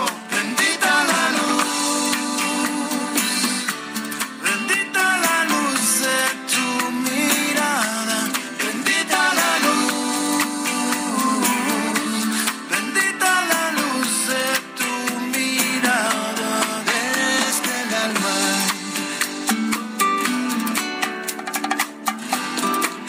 Seguimos escuchando música de Juan Luis Guerra. Esta en realidad es una canción de Maná, pero Juan Luis Guerra participó allá en su grabación. Hicieron una verdadera obra de arte. Bendita, bendita tu luz, una canción pues de corte religioso y que sin embargo funciona muy bien. Espero que le guste a usted. Y ahí cantan en dueto eh, de Maná junto con Juan Luis Guerra. Y nos enlazamos en estos momentos a la conferencia de prensa del presidente Andrés Manuel López Obrador. Vamos a escuchar lo que dice. Pues Nada más conozco el comunicado de la Fiscalía asegurando que todavía no hay reparación del daño y que eh, hay asuntos pendientes que impiden que él pueda tener algún beneficio para enfrentar su problema judicial. Eso es lo que sé. ¿Con Pemex ha habido algún acuerdo ya? No, todavía, todavía. Este, se pagaron impuestos por dos millones quinientos mil pesos, pero eso no es. Bueno, pues resulta que la Fiscalía informó el día de ayer que Lozoya no había cubierto la reparación del daño en los casos de Odebrecht y nitrogenados y que no había recibido ningún beneficio. Lo dábamos a conocer más tempranito esta mañana, pero el día de hoy el, eh, pues, eh, el grupo de abogados de Lozoya dice que en relación, saca un comunicado y dice que en relación con diversas afirmaciones relativas a los casos vinculados con Emilio Ricardo Lozoya Austin, esta defensa aclara que se trata del funcionario de mayor nivel nivel de la administración anterior que se ha atrevido a denunciar los actos de corrupción del pasado y asimismo aportó datos de prueba que sostienen plenamente sus afirmaciones. Ha ejercido acción penal en contra de por lo menos tres personas involucradas en su denuncia y se ha comprometido a ratificar cuantas veces sea necesaria su denuncia ante los órganos jurisdiccionales. En relación con la reparación del daño, dice lo siguiente. Lozoya Austin siempre ha manifestado su firme decisión de cubrir íntegramente los montos solicitados por las distintas autoridades. Es así como en el marco de un asunto de corte fiscal recientemente cubrió el monto total fijado por las autoridades hacendarias y la Procuraduría Fiscal de la Federación. Y respecto a los casos de Odebrecht y agronitrogenados, ratifica su absoluta disposición manifestada reiteradamente frente al juez de ambas causas de cubrir el monto de la reparación del daño que para los dos casos han solicitado las víctimas y que ha sido aprobado por el Consejo de Administración de Pemex. De ahí que el compromiso de Emilio Ricardo Lozoya Austin con las víctimas, la Fiscalía General de la República y las instituciones del Estado eh, sea firme, sólido y permanente. Es lo que dicen sus abogados. Este lunes fue detenido en Puebla el ex, el priista y ex marinista, o sea, ex miembro del gobierno de Mario Marín, Javier N. Él fue pareja de la activista Cecilia Monzón, quien, pues, quien, con quien enfrentaba un proceso por pensión alimenticia y quien fue asesinada. Claudia Espinosa, cuéntanos. ¿Qué tal, Sergio y Lupita? Los saludo con gusto para darles a conocer que la Fiscalía General del Estado señaló que se ha ejercitado acción penal contra Javier N., Santiago N., Jair N. y Silvestre N. por su probable participación en el hecho con apariencia de delito de feminicidio cometido en agravio de quien respondiera al nombre de Cecilia N., la abogada y activista asesinada en una zona conurbada a la capital del Estado el pasado 21 de mayo. De acuerdo con las indagatorias de la propia Fiscalía, se sabe que después de la detención de Silvestre N., quien habría asesinado a la abogada con seis eh, tiros en una eh, lateral de la zona del periférico ecológico cuando circulaba en su camioneta, fue eh, pues contactado por Javier N., quien se desempeñara como secretario de Gobernación en la administración de Mario Marín Torres y fuera inclusive candidato al gobierno en el periodo de 2010 en contra de Rafael Moreno Valle, con quien finalmente perdiera las elecciones. Por el momento y de acuerdo con las indagatorias, también se sabe que se detuvo a Santiago N., quien se desempeñara como ex delegado de la Secretaría de Relaciones Exteriores y quien habría sido el propietario de la camioneta en que los dos sujetos que asesinaron a Cecilia se pudieron trasladar a los estados de Chiapas y Veracruz. La propia Fiscalía, a través de un comunicado, dio a conocer que se tendrá que esperar el plazo legal para analizar si la orden de aprehensión cumple con los requerimientos legales. Es la información que les tengo desde Puebla. Los saluda con gusto Claudia Espinosa. Muchas gracias, Claudia. Oye, pues de, locos, ¿no? Matar a tu expareja por exigir pensión alimenticia. Sí, vamos a ver si se comprueba todo esto, pero pues parece que hay indicios de que, de que realmente eso es lo que sucedió. Eh, ya decía Lidia Cacho, lo señalaba eh, yo hace, hace en unos momentos, que este hombre, este hombre participó también eh, pues en la conspiración en contra de ella, en que fue detenida y torturada en el gobierno de Mario Marín. Bueno, y este lunes el director del Centro de Investigación y Docencia Económicas, José Antonio Romero Tellaeche, envió a la comunidad académica y a la opinión pública una segunda carta con la que pues busca explicar que no fue plagio el que cometió al tomar las ideas y párrafos de economistas turcos, a quienes por cierto no dio créditos ni citó eh, salvo en algunas eh, referencias bibliográficas. Oye, los los del eh, los compañeros del CIDE decían, ¿no? Este, pues un plagiador no será mi mi director, ¿no?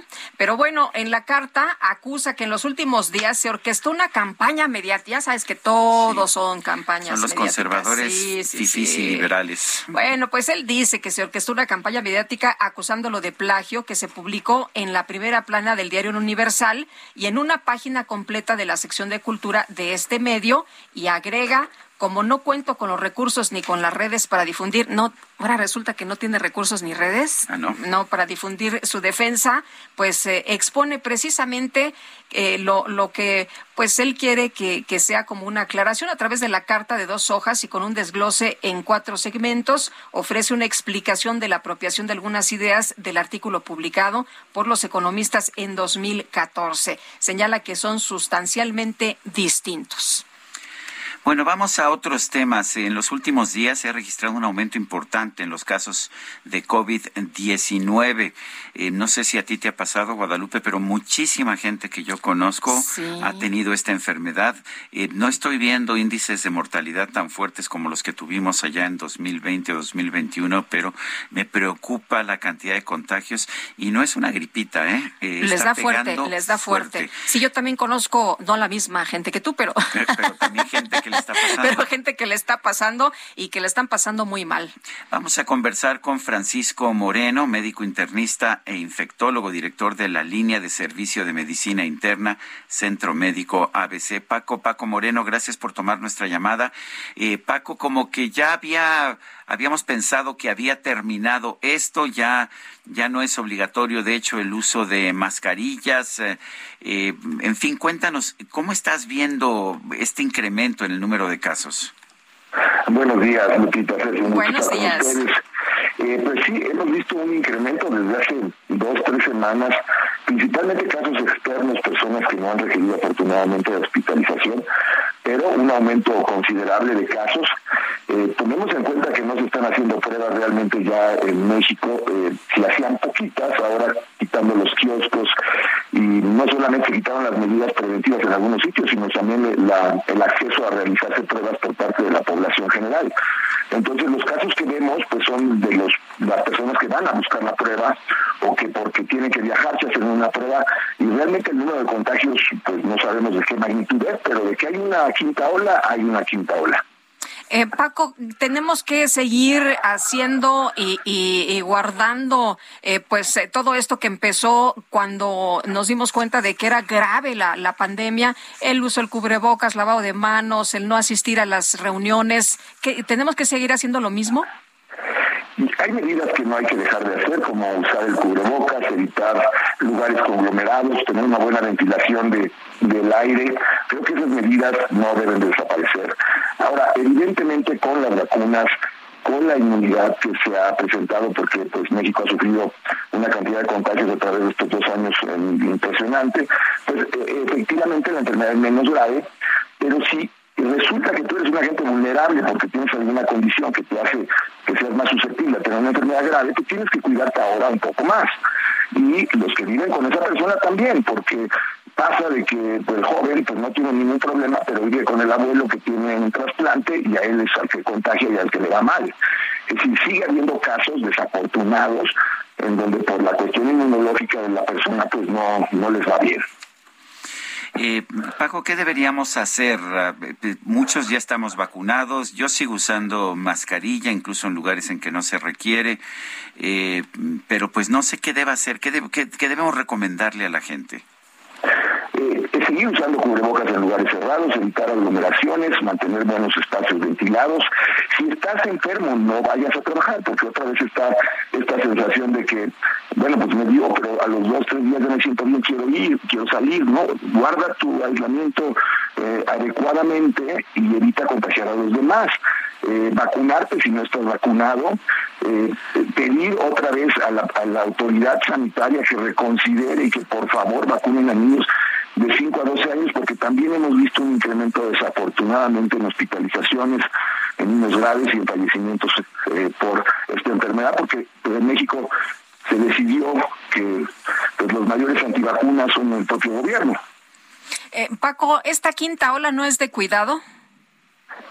Ese, eh, yo diría que no es una ola con la mortalidad que va que tuvo la ola sobre todo de, de diciembre 2020, enero 2021 pero no hay eh, pues absolutos. Entonces, lo que queremos es evitar más hospitalizaciones y más eh, enfermos graves. Eh, es una ola muy contagiosa, entonces, pues cuidemos a los que son más vulnerables y otra vez promovamos la vacuna de los niños. Muy bien. Oye, si quiero ir a un concierto, al teatro, al cine, a lugares un poquito, eh, pues más eh, concurridos, si me pongo mi cubrebocas y me lo pongo bien, ¿estoy a salvo? Y si tienes una buena salud, Lupita. Yo creo que ahí también es muy importante el que seamos autocríticos con nosotros mismos. Si tienes condiciones que te hacen vulnerable para esta enfermedad, que ya están bien documentados, pues mejor no vayas a ese concierto. Si estás en buena forma, si estás vacunado, eh, pues ve con tu cubrebocas y este, trata de tener pues los cuidados adecuados en, cuanto a no exponerte demasiado, no quitarte el cubrebocas. Este, eh, la verdad es que tenemos que seguir viviendo con esto, no se acaba, pero si hay personas que son más susceptibles y a veces hay que cuidarlas. Muy bien. Paco Moreno, gracias por conversar con nosotros esta mañana. Un abrazo y a seguirnos cuidando. Gracias. Bueno, pues ah, ahí está esta información. La verdad es que sí hay que estarnos cuidando. Oye, y eso de que no le da a los niños, eso, pues bueno, yo tengo una amiga que se acaba de, enfermar y con dos eh, niñitos, uno de 10 y uno de, de 7 y bueno, sí les dio a los niños y el primero que se contagió fue el chavito, así que pues tómenlo en cuenta. No solamente les da a los niños, sino que los niños contagian. Así es. Armando N, alias el eh, Trascabo, fue detenido por el presunto delito de homicidio doloso calificado cometido en agravio de la directora del portal El Veraz, Yesenia Mollinedo Falconi, y de la reportera Sheila Joana García Olivera. Se acordará que le trajimos también esta información. La Fiscalía General del Estado, a cargo de Verónica Hernández, informó sobre esta captura durante la noche del día de ayer a unas horas del 7 de junio, que como usted sabe es Día de la Libertad de Expresión. Elementos de la Coordinación Nacional Antisecuestros ejecutaron mandamiento judicial en contra de este sujeto mencionado como presunto responsable del asesinato de las periodistas el pasado 9 de mayo en el municipio de Cozoleacaque, que está en el sur de Veracruz. El sujeto sería presentado en audiencia inicial ante el juez de proceso y procedimiento penal oral para que defina su situación jurídica dentro del proceso penal. Las comunicadoras fueron ejecutadas cuando se encontraban al interior de un vehículo particular. Estaban allá afuera de una tienda de autoservicio y cabe recordar que elementos de la Fiscalía de Veracruz y la CONACE habían detenido a Antonio, un chavito de 20 años que trabajaba como repartidor en motocicleta. Se le relacionaba con este crimen. Afortunadamente, pues lo liberaron y luego las autoridades admitieron que el capturado no correspondía a la persona señalada por el homicidio doloso calificado, pero por lo pronto, por lo pronto, pues ya está una persona detenida relacionada con estos asesinatos. En Veracruz suman siete periodistas asesinados en lo que va de la actual administración estatal que encabeza Cuitláhuac García. Ayer la Fiscalía de la Ciudad de México anunció la detención de quien identificó como Nelson N. Se trata de Nelson Martman, un ciudadano neerlandés señalado como presunto líder de una banda internacional de pedofilia y pornografía infantil desde 1982. De hecho, él encabezó en los Países Bajos, su país natal, un partido político que buscaba legalizar el sexo con menores de edad partido se llamaba Partido para la Familia, el Amor, la Libertad y la Diversidad. Lo fundó, lo fundó junto con Martin Wittenbogart y tenía como objetivo principal echar abajo las leyes del sexo con menores que se, pues que se registran en los Países Bajos y en otros lugares del mundo. Bueno, pues ahora este hombre ha sido detenido en México, se le acusa de pedofilia, de ser cabeza de una banda internacional de pedofilia además de tener y promover el uso de la pornografía infantil. Bueno, en Nuevo León sancionarán a quien riegue o lave el auto con agua potable. Ya sabes que luego eh, la, banqueta, ¿no? Sacas la manguera y, y, lavas la banqueta ahí con el chorro abierto, pues a todo lo que da. Pero Daniela García, cuéntanos. Buenos días. Buenos días, Lupita, Sergio. Pues sí, se da a conocer esta información. En Nuevo León se va a sancionar a los que utilicen agua potable para riego de jardines o lavar automóvil. Hay que recordar, pues Nuevo León vive una crisis de agua actualmente. Se publicó en el periódico oficial del Estado este decreto firmado por el secretario general de Gobierno del Estado. Se estableció en él que queda estrictamente prohibido el uso de agua potable para el riego de jardines, así como para el lavado de automóviles, como forma de solventar y reducir el consumo excesivo de agua en el Estado que sufre cortes de agua programados desde hace un par de meses. Hay que recordar esto. En el mismo texto se observa que se instruye y faculta al director de Protección Civil para que entre en coordinación con la Secretaría de Medio Ambiente, así como con Agua y Drenaje de Monterrey, para llevar a cabo labores de vigilancia, verificación e inspección sobre el uso permitido de agua potable en el Estado. Además, que todo dispendio, uso innecesario, desperdicio voluntario o involuntario será sancionado en los términos de la Ley de Agua Potable y Saneamiento para el Estado de Nuevo León, así como la Ley de Protección Civil del Estado. Agua y Drenaje de Monterrey Lupita será el encargado de reportar su actividad de vigilancia, verificación, inspección y levantamiento de actas y evidencia de manera permanente para verificar el cuidado y uso de agua en todos los sectores de actividad. Y en su caso, bueno, pues se aplicará de manera estricta sanciones a las que se refieren los artículos 58 y 60 de la Ley de Agua Potable y Saneamiento y la Ley de Protección Civil del Estado. Esto quiere decir que, bueno, las multas ascenderían hasta los 962 pesos por incumplir con estas nuevas normativas. Así que, pues hay que estar pendientes de cómo se está utilizando el agua potable en el Estado de Nuevo León o, en caso contrario, las personas pudieran ser acreedoras a estas multas, que, repito, serían de hasta 962 pesos por incumplir con las normativas. Daniela, muchas gracias. Muy buenos días. Muy buenos días. Hasta luego, pues que tomen nota ya nuestros cuates en Nuevo León y en todos lados, ¿no? No desperdiciar el agua. Hay formas más eficientes de lavar el auto. Vámonos, vámonos a las calles de la Ciudad de México. Mario Miranda, ¿qué nos tienes? ¿Qué tal, Sergio Lupita? Buenos días. Pues tenemos afectación vial en el cruce del municipio Libre y Cuauhtémoc, esto debido a una manifestación. Esto ha afectado ya bastante la vialidad. Aquí también ha afectado el servicio de transporte de trolebús, los cuales son desviados hacia el eje 7A Emiliano Zapata. Por tal motivo, el tránsito de esta vuelta de rueda en Avenida Cuauhtémoc desde el eje 5 Eugenia, esto en dirección a Río Chirubusco. También tenemos tránsito lento en el municipio libre de Calzada de Casas a Cuauhtémoc y tenemos vialidad aceptable en el eje 7 Sur, de Universidad a Patriotismo. En Lupita, seguimos pendientes. Gracias, Mario. Buenos días. Buenos días y tenemos información también con Israel Lorenzana. Israel, adelante. Lupita, muchísimas gracias. Pues ahora tenemos información de la Avenida de los Insurgentes. Para nuestros amigos que vienen de la raza y con dirección hacia la zona de Buenavista, ya van a encontrar una larga fila de vehículos. Aquí, por supuesto, hay que pues utilizar como alternativa el eje poniente en su tramo guerrero, esto con dirección también al Paseo de la Reforma, el sentido opuesto a través de insurgentes, sin ningún problema, a buena velocidad para los automovilistas que van con dirección hacia la raza o más allá, hacia la zona de Indios Verdes. Lupita, la información que te tengo. Israel, muchas gracias. Hasta luego. Hasta luego. Y la glorieta de vaqueritos nos dicen que ya sin problema desde ayer por la noche. Así que para los que quieran circular, que tenían ahí la preocupación por eh, presencia de manifestantes, no hay nada en este momento. Bueno, uno de los empresarios emblemáticos de, de, nuestra Ciudad de México y de nuestro país ha fallecido. Se trata de Francisco Javier Juan Pérez Barberena. Él fundó las pastelerías Esperanza, eh, pues que seguramente eh, pues a todos nos ha tocado en algún momento u otro acudir a ellas. Falleció ayer, 6 de junio, tenía 74 años. Él empezó con su hermano Pedro la historia de las pastelerías Esperanza en 1970 75. Su primera, su primera sucursal estaba en la colonia Escuadrón 201 en Iztapalapa. Y bueno, eh, es lo que es importante es que en estas pastelerías eh, el pan tradicional se, se producía de manera artesanal. Y bueno, el nombre de Panificadora La Esperanza era un homenaje a la esposa del antiguo propietario, donde Francisco Javier estableció la primera sucursal.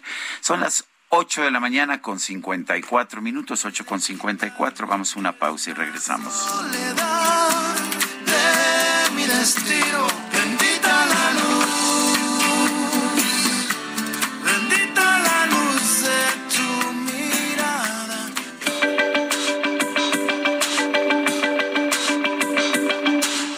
Sarmiento y Lupita Juárez quieren conocer tu opinión, tus comentarios o simplemente envía un saludo para hacer más cálida esta mañana.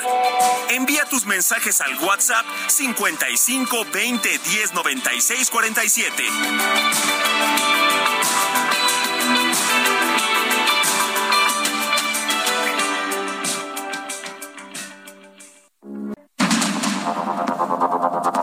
Continuamos con Sergio Sarmiento y Lupita Juárez por el Heraldo Radio.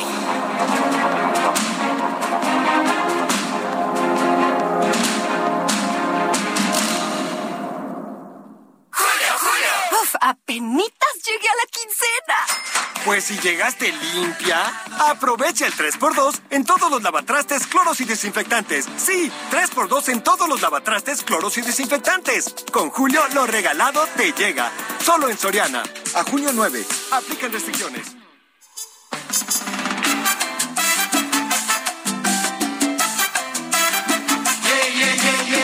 Escuchaba el otro día una emisora radial y un psiquiatra, doctor Luis, daba consejo matrimonial. TikTok le llamo por una amiga que conocí en un website. Pido que me dé solución, pues tiene la llave de mi corazón.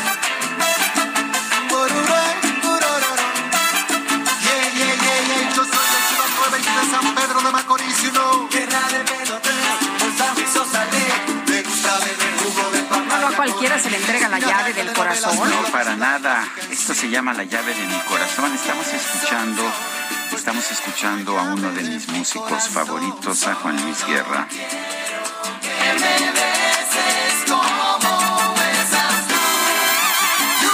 Mensajes de nuestro público. Tenemos muchos mensajes esta mañana, gracias a todos ustedes que se comunican y bueno, pues ya nos mandaban por ahí algunas fotos echándose su bachata, echándose su buena bailada. Nos dice Guillermo, buenos días Sergio Lupita, independientemente de la ideología del C presidente, la cumbre no es una fiesta, el C presidente representa a una nación, no a un grupo de personas con diferente ideología. Y dice otra persona, eh, buenos días Sergio Lupita, y si traen médicos de Dinamarca para ir acostumbrándonos a ese sistema de salud. Saludos Manuel Carranza. Eso lo, lo Pues sí. prometieron, ¿no? Fue lo que eh, prometió el presidente, que pronto estaríamos viendo en México esta transición en el sistema de salud, que tendríamos pues sistemas como los de Dinamarca, efectivamente. Eh, Sergio, eh, así como hablas de la esclavitud de los médicos cubanos, ¿cuándo hablas de la esclavitud que hay en China? Dice Odilon Ibarra. Pues ah, hablo con mucho gusto de lo que sé de la situación en China. Creo que en China hemos visto una, un despegue económico impresionante desde que eh, Deng Xiaoping abandonó el comunismo y empezó a, aplicar un sistema un sistema de libre mercado, un sistema capitalista y al mismo tiempo sé que se mantienen restricciones a las libertades individuales en China que siempre he, he cuestionado. Si usted me lee o si usted escucha mis ah, opiniones siempre, sabrá que eh, sí estoy a favor de las libertades económicas que se han encendido en China y que han sacado de la pobreza casi mil millones de chinos y que estoy en desacuerdo con todas las restricciones a las libertades individuales. Sí, estoy de acuerdo, es una forma de esclavitud. Pero vámonos a un resumen de la información más importante cuando son las nueve con tres. Le sacan la roja por esta llegada tan dura. Uy, pues para los manchados, llega el 3x2 en desmanchadores y prelavadores. Y además, 3x2 en aromatizantes e insecticidas. Sí, al 3x2. Con Julio, lo regalado te llega. Solo en Soriana. A junio 9. Apliquen restricciones.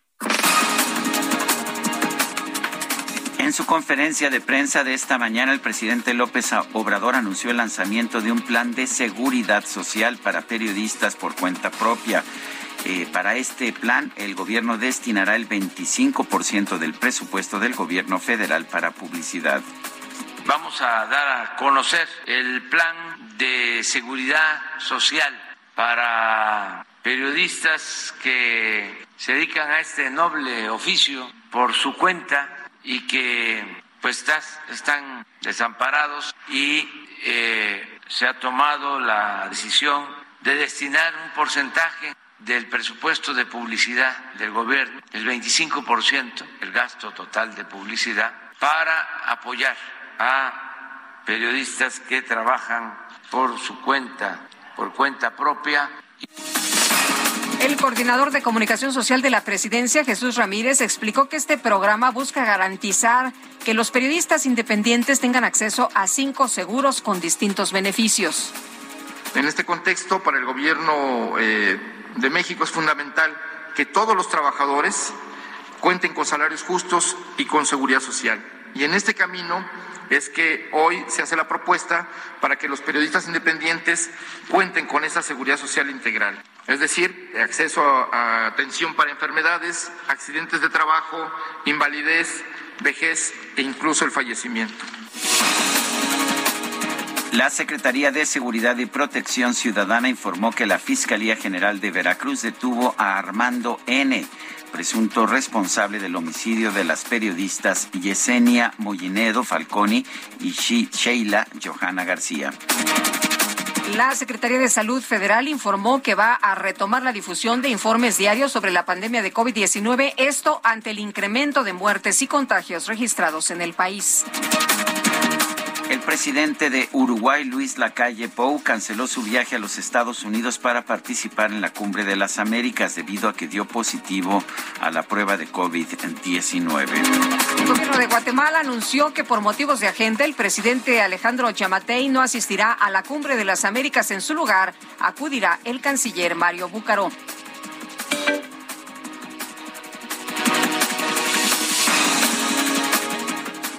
Vuela, vuela.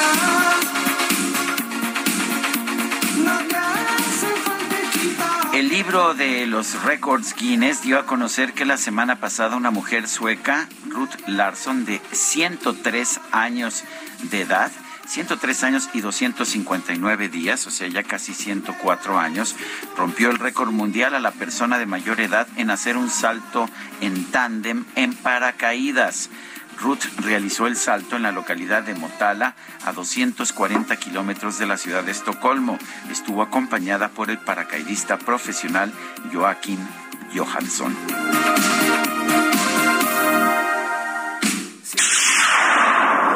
Sean ustedes bienvenidos. La micro deportiva.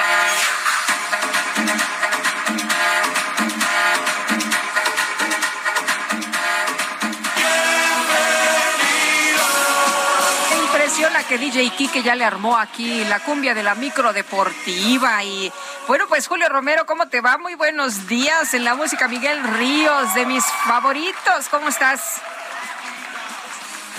Hola, Julio.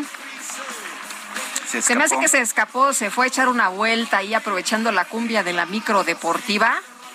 Y se me hace que también anda bailando por ahí a Miguel Ríos esta mañana. A ver, ya lo teníamos, ya lo teníamos y, y le estábamos dando la bienvenida, ¿eh? La bienvenida así como Miguel Ríos. Oye, esta música de los 80, no sabes cómo me encanta. Y todos los temas de Miguel Ríos, qué barbaridad. ¿Cómo están? Hola, mi querido Julio, ¿cómo estás? Qué placer saludarles. Muy bien, muchas gracias. Bueno, escuchando el disco más importante en la historia del rock en español en vivo, justamente este Rock en Ríos de aquel lejano 1982. Pero vámonos, vámonos con la información deportiva el día de hoy, aventando lámina, ya que tenemos nueva producción, nuevo ánimo, nuevo todo. Bueno, luego de la gira de tres duelos por los Estados Unidos, la selección mexicana de fútbol arrancará a partir del sábado la Nations League de la CONCACAF, enfrentando pues a su similar de Surinam. Para estos duelos de la Nations League, Gerardo Martino, director técnico de la selección, ya hizo la convocatoria. Los porteros, Rodolfo Cota, Carlos Acevedo y David Ochoa. Los defensas, Erika Aguirre, Jesús Angulo, Kevin Álvarez, Julián Araujo, Julio Domínguez, Jesús Gallardo e Israel Reyes. Los mediocampistas, Uriel Antuna, Fernando Beltrán, Luis Chávez, Sebastián Córdoba, Diego Laines, Eric Lira, Orbelín Pineda, Luis Romo y Eric Sánchez. Los delanteros, Marcelo Flores, Santiago Jiménez, Henry Martín y Rodolfo Pizarro. El primer duelo dentro de la Nations League para este equipo será este sábado allá en la comarca lagunera, repito, frente a Surinam. El segundo será contra el, eh, su similar de Jamaica en Kingston el 14 del mismo mes. Así es que no hay jugadores europeos, ellos ya se están tomando unas vacaciones, otros regresarán a la pretemporada. Básicamente el conjunto tricolor de, de jugadores que están en la liga local. Mientras tanto, el presidente de la Federación Mexicana de Fútbol, John de Luisa, anunció que la selección nacional pues eh, estará trabajando junto con la empresa CO2 Solutions para cuidar el medio ambiente y ser más responsables en las emisiones de carbono. El proyecto consiste en contabilizar las emisiones del tricolor en sus viajes en avión, en transporte terrestre y compensarlas mediante la compra de créditos de carbono que se convertirán, eh, convertirán en proyectos ambientales. John de Luisa, presidente de la eh, Femex Food, hizo el anuncio oficial. Bienvenidos al concierto, gracias por estar aquí. Vuestro impulso nos hará seres eléctricos. Hoy queremos compartirles el compromiso de la Selección Nacional de México para convertirse en un equipo neutro en carbono rumbo a Qatar 2022. Con esto, la selección se compromete a proteger el medio ambiente, el clima y la biodiversidad al contabilizar sus emisiones de carbono generadas durante los partidos, tanto oficiales como amistosos, rumbo a la Copa del Mundo. Ay, ajá, sí, ahorita. Dame una cita, vamos al parque. Pues ahí está el anuncio que hizo John de Luisa. Por cierto, por cierto, en esta conferencia de prensa fue cuestionado por el accionar del equipo en los últimos duelos. También fue cuestionado por el futuro de Gerardo Martino como director técnico. Simple y sencillamente no quiso tocar los temas. No habló John de Luisa del paso de la selección y luego del empate sin goles ante Ecuador el pasado domingo allá en Chicago. Y Ana Galindo se convertirá en la primera mujer que estará dirigiendo una selección varonil en nuestro país. Galindo fue anunciada para hacerse cargo de la selección sub-17 que estará en una gira por Japón, tomando el lugar de Raúl Chabrán, que está en el torneo Mauricio Revelo con la sub-21. Formó parte del cuerpo técnico de Leonardo Cuellar cuando dirigieron a las Águilas del América Femenil. Así es que muchas, muchas felicidades a Ana Galindo. Y luego de lo que ha sido el abierto de Roland Garros, el segundo Grand Slam del año, el serbio Novak Djokovic logró mantener la cima del ranking de la Asociación de Tenistas Profesionales con un total de 8.770 puntos por delante del ruso Daniel Medvedev, que tiene 8.160 unidades. El alemán Alexander Zverev es el tercer sitio, mientras que Rafael Nadal ascendió un lugar, ahora es cuarto con eh, 7.520 puntos, subió un lugar. Mientras que en la WTA, en la rama femenil, Igor Swiatek, la polaca, muy, muy cómoda en el primer lugar, 8.631 puntos. Mientras que Anet Kontaveit de Estonia es el segundo lugar, pero muy, muy atrás, con 4.326 unidades. Así el mundo del tenis después de Roland Garros. Bueno, y actividad en el béisbol de la Liga Mexicana. Juego de lunes por la noche, juego interligas. Los Pericos del Puebla blanquearon nueve carreras por cero a los Riaderos de Aguascalientes. Y el día de hoy arrancan nuevos compromisos. Los Piratas de Campeche estarán enfrentando a los Tecolotes de los Dos Laredos. Los Diablos Rojos de México contra los Generales de Durango. Los Sultanes de Monterrey visitan a los Leones de Yucatán. Taraperos de Saltillo, los Tigres de Quintana Roo, los Olmecas de Tabasco estarán recibiendo a los Toros de Tijuana, los Mariachis de Guadalajara a Bravos de León, Pericos de Puebla contra Cereros de Monclova, Veracruz contra Rineros de Aguascalientes y los de Guerreros de Oaxaca contra Unión Laguna. Los líderes en la zona norte, los tecolotes de los dos laredos están impresionantes, tienen 30 ganados, solamente 9 perdidos, están por delante de los Toros de Tijuana y los Sultanes de Monterrey. La zona sur es encabezada por los Olmecas de Tabasco, por delante de los Tigres de Quintana Roo y el Águila de Veracruz. Así las cosas con la Liga Mexicana de Béisbol que se acerca ya a su mitad de temporada y al Juego de las Estrellas que se estará disputando en la ciudad de Monclova. Sergio Lupita, amigos del auditorio, la información deportiva este martes, que es un extraordinario día para todos. Julio, muchas gracias. Hasta luego. Un abrazo, muy buen día. Todo a pulmón. Adiós, adiós.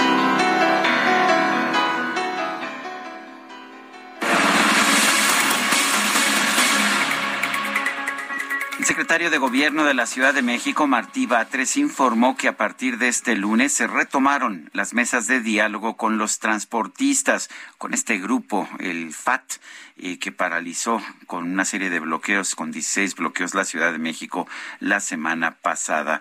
Martí Batres, el secretario de Gobierno de la Ciudad de México, está en la línea telefónica. Martí, gracias por tomar nuestra llamada. Cuéntanos eh, cómo ves estas negociaciones, qué se está logrando. Eh, ¿Podremos evitar nuevos bloqueos? Sergio, ¿cómo estás? Buen día, Lupita también. Hola, buen ¿qué día. tal? Buenos días. Pues estamos en esa idea, no solo de que se eviten nuevos bloqueos, sino que además se resuelva el conflicto que hay eh, en este tema. es importante para los transportistas discutir ciertos temas. Ya ves que ellos han puesto el tema de la tarifa sobre la mesa, pero para el gobierno de la Ciudad de México también es muy importante discutir otros temas, sobre todo los que tienen que ver con la calidad del servicio. Entonces, eh, ayer se realizó una nueva reunión, digamos una primera reunión de esta nueva etapa, y pusimos como gobierno de la ciudad sobre la mesa 15 puntos sobre el orden de, en el servicio eh, público de, de transporte de los concesionarios. Eh, por ejemplo, no menciono todo, pero que no lleven vidrios polarizados, que no lleven acompañantes los choferes, que los choferes estén informados, que los choferes estén registrados en un padrón, que este, haya orden en las bases de los microbuses, que este, no jueguen carreras los, eh, los microbuses, entre otra serie de puntos que hemos planteado.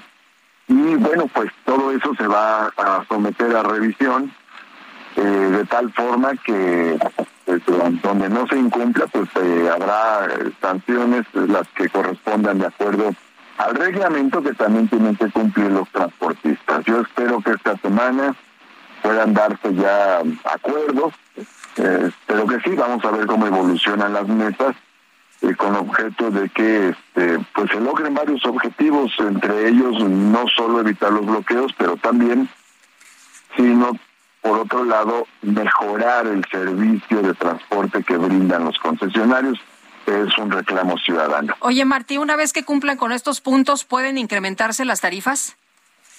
Pues vamos a analizar las propuestas que están haciendo. Hasta ahora la que presentaron sobre la mesa, esta de 3 a 5 pesos de aumento, pues no es transitable por el golpe que genera a, a la población, a los usuarios. Y por otro lado hay que observar el tipo de comentarios que aparecieron en las redes, es decir, este, quieren mejor tarifa, pues den mejor servicio. Digamos que así podríamos resumir miles y miles de comentarios que aparecieron en las redes a propósito de los bloqueos eh, de la semana pasada. Que por cierto, dichos bloqueos fueron eh, abordados de manera rápida y eficaz por el gobierno para que causaran eh, el mejor, el menor efecto negativo posible. ¿Ha habido nuevas amenazas de bloqueos? Porque me acuerdo que dijeron ellos que si no había un acuerdo regresarían a hacer bloqueos. Mira, yo uh, siento, aunque esto es, es, subjetivo, que la, este, la actitud ha sido más la de eh, la de dialogar y buscar acuerdos y qué bueno que así sea. Yo espero que, que ya no haya bloqueos. El gobierno está listo en cualquier circunstancia, pero también preferimos el diálogo y no la confrontación.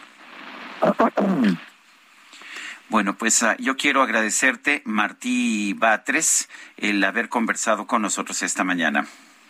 Si tú me lo permites, Sergio, sí. terminaría con un comentario de otro tema que me parece importante Adelante, para la, el, el, auditorio.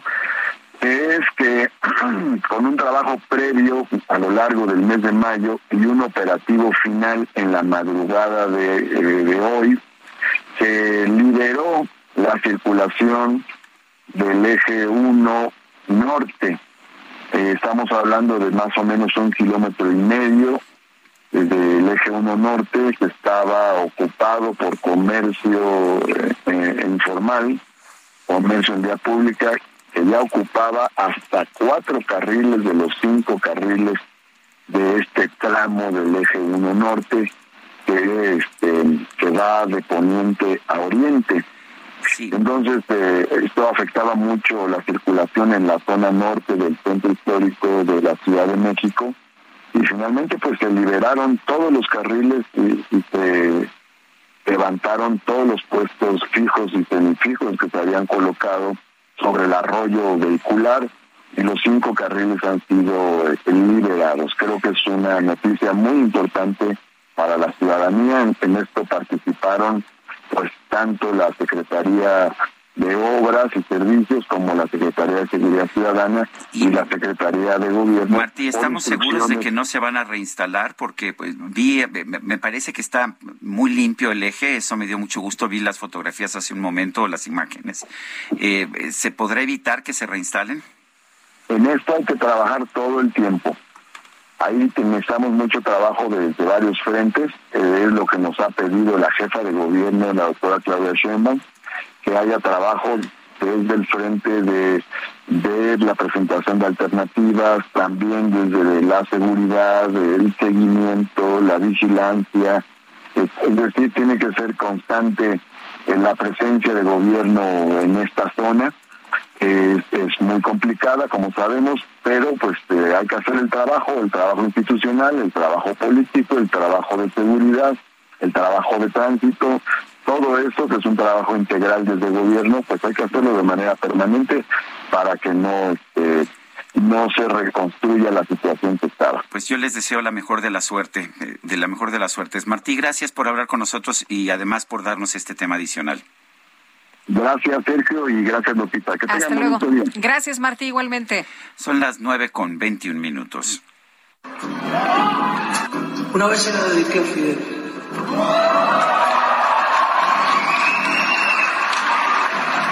Hoy se la dedico a Andrés Manuel. Queremos ser de mí con pedazos.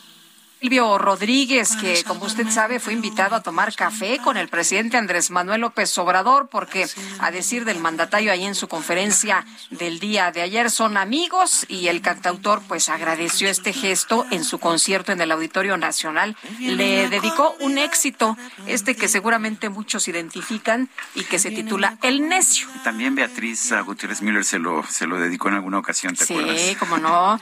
Bueno, y hasta se la cantó, ¿no? Se Sí, la así cantó y la grabó y bueno, una vez dijo, como ya lo escuchamos, se la dediqué a Fidel Castro y se la dedico a Andrés Manuel, esto al presentar el tema ante este recinto que como usted sabe le caben 10 mil personas, todas las localidades agotadas, por cierto, esto de acuerdo con información de los organizadores y pues se agotaron las localidades, llamó mucho la atención a pesar de que se va a presentar de manera gratuita en el Zócalo este viernes. Yo me muero como.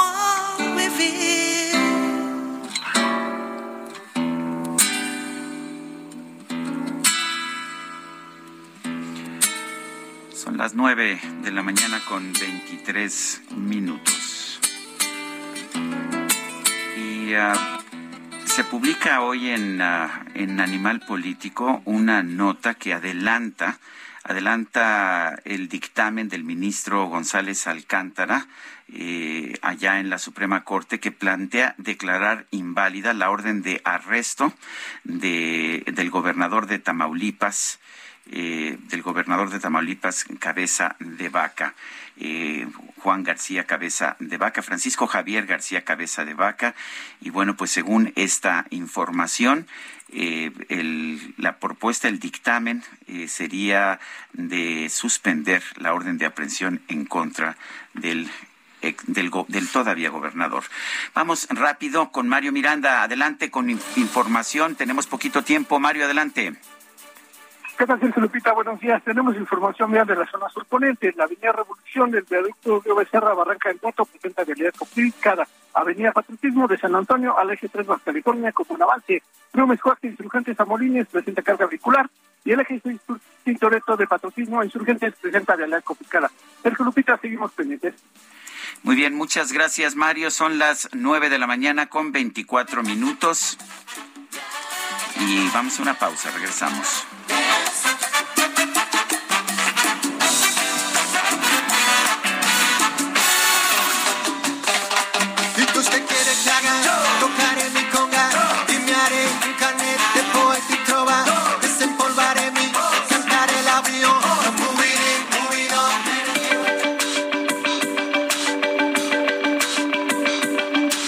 Sergio Sarmiento y Lupita Juárez quieren conocer tu opinión, tus comentarios o simplemente envía un saludo para ser más cálida esta mañana.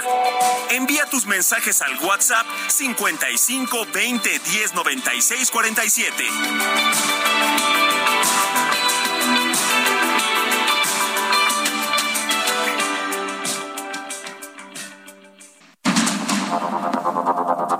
Continuamos con Sergio Sarmiento y Lupita Juárez por el Heraldo Radio.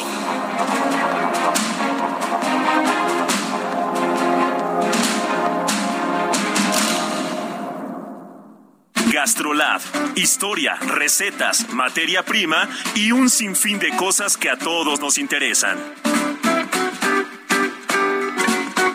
Hola amigos del Heraldo Radio, soy el chef Israel Arechiga de Gastrolab y hoy traigo una fruta espectacular que en esta temporada nos puede venir muy bien y es muy fresca para hacer un agua o una buena nieve. Y estoy hablando de la guanábana, una fruta que para poder empezar y usar la pulpa es importante quitarle las semillas. La podemos quitar de manera muy sencilla con ayuda de alguna cuchara, un cuchillo, algún tenedor.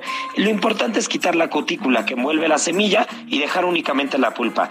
Ahora sí, aquí viene el tip del día. Yo recomendaría meter al congelador durante unas dos o tres horas la pulpa de guanábana y posteriormente licuarla con dos litros de agua por cada kilo de pulpa de guanábana y una latita más o menos y un poco de leche condensada. Y si tienen a la mano leche de coco, leche de almendra y ahora sí licuamos todo y si le ponemos un aromático como un poquito de lavanda, vamos a tener un agua sobre todo muy fresca, muy rica y muy aromática para esta temporada. Así que bueno, si no anotaron bien la receta, en gastrolabweb.com la pueden encontrar.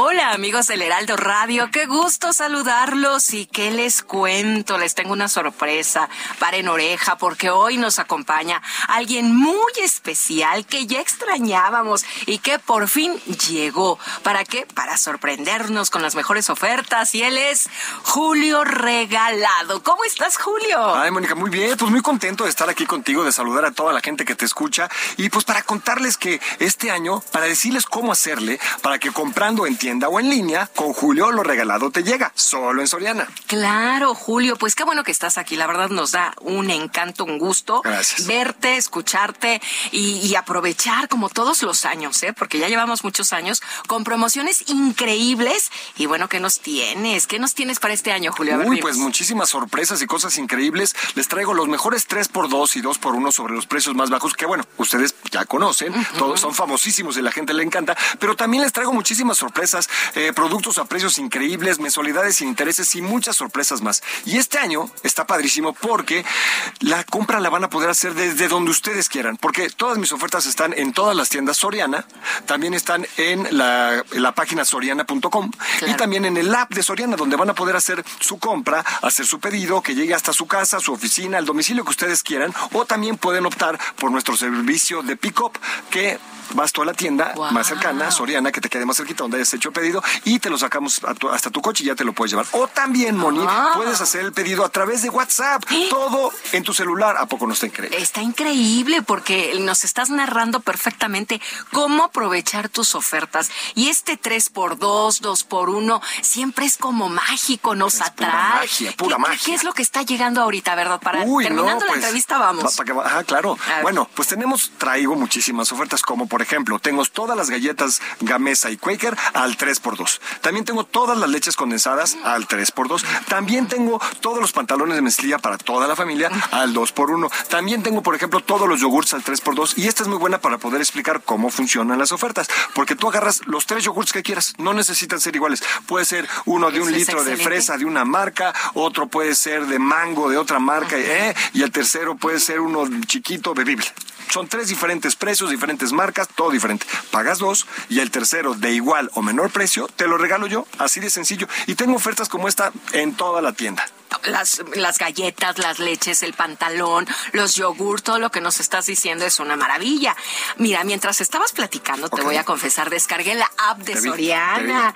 ¿Ya viste? Te vi, te vi. buenísima en la tecnología. Y Qué aquí bueno. veo también que puedo consultar las ofertas. Además, no solo hacer el pedido, consultar las ofertas. Exactamente, de eso se trata, que puedan tener toda la información y no solamente en la app, sino también en la página soriana.com o también meterse a las redes sociales donde vamos a estar poniendo, están todos los folletos que pueden ir bajando porque las ofertas van cambiando semana con semana y lo hacemos así para que la gente pueda aprovechar el mayor número de ofertas y no se les vayan a ir, pero estén bien pendientes pues para que no se les pasen. Claro, a ver, los desmanchadores, ¿qué tal? Por ¿Tienes ejemplo, oferta? tengo todos los prelavadores y desmanchadores al 3x2, tengo todos los aromatizantes e insecticidas al 3x2 y esta que acaba el jueves, ay, ya, ni modo, lo dije, lo dije, para que estén bien pendientes, toda la higiene bucal al 3x2, toda. Puedes agarrar un cepillo de dientes, una pasta y un enjuague, pagas dos y el tercero de igual o menor precio te lo regalo yo. Ahora que dices, oye, ¿sabes qué, Julio? A mí esta pasta antizarro con sabor a menta de tal marca me fascina y es la que nos gusta a todos en mi casa. Pues llévate nueve.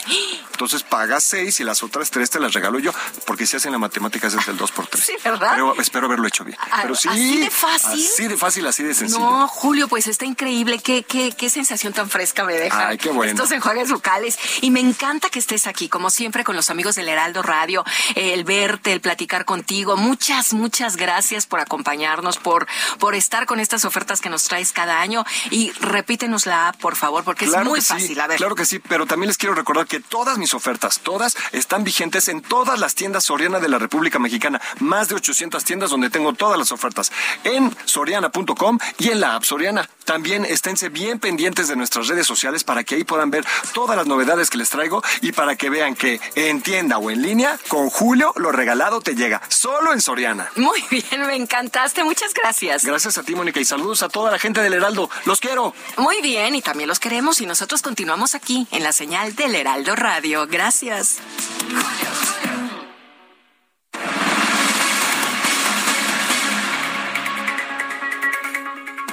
Hoy 7 de junio es el Día de la Libertad de Expresión. Es una fecha que busca crear conciencia entre las autoridades y la sociedad sobre la violencia contra los periodistas. Es una fecha que también, pues que durante mucho tiempo se utilizó para eh, festejos oficiales que poco o nada tenían que ver con una prensa libre. Pero en fin, vamos a vamos a conversar. Parece que se nos cortó la llamada.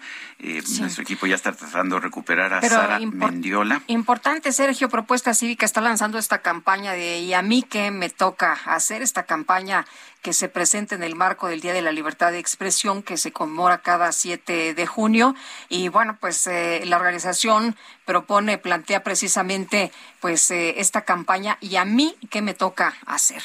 Y tenemos ya en la línea telefónica a Sara Mendiola, directora de la organización Propuesta Cívica. Sara, cuéntanos de esta campaña, eh, esta campaña a mí que me toca hacer. Sergio, Lupita, muchas Hola, gracias. buenos días. Hola, buenos días. Gracias por el espacio.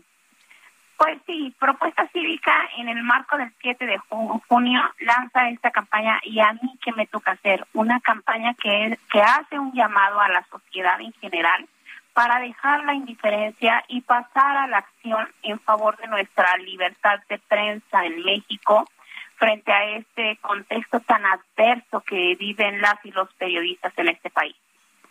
Eh, Sara, ¿crees que realmente a, la gente, a, a la sociedad, eh, pues se muestra un poco interés, le interesa poco el tema de las agresiones y de esta violencia registrada hacia los periodistas en nuestro país?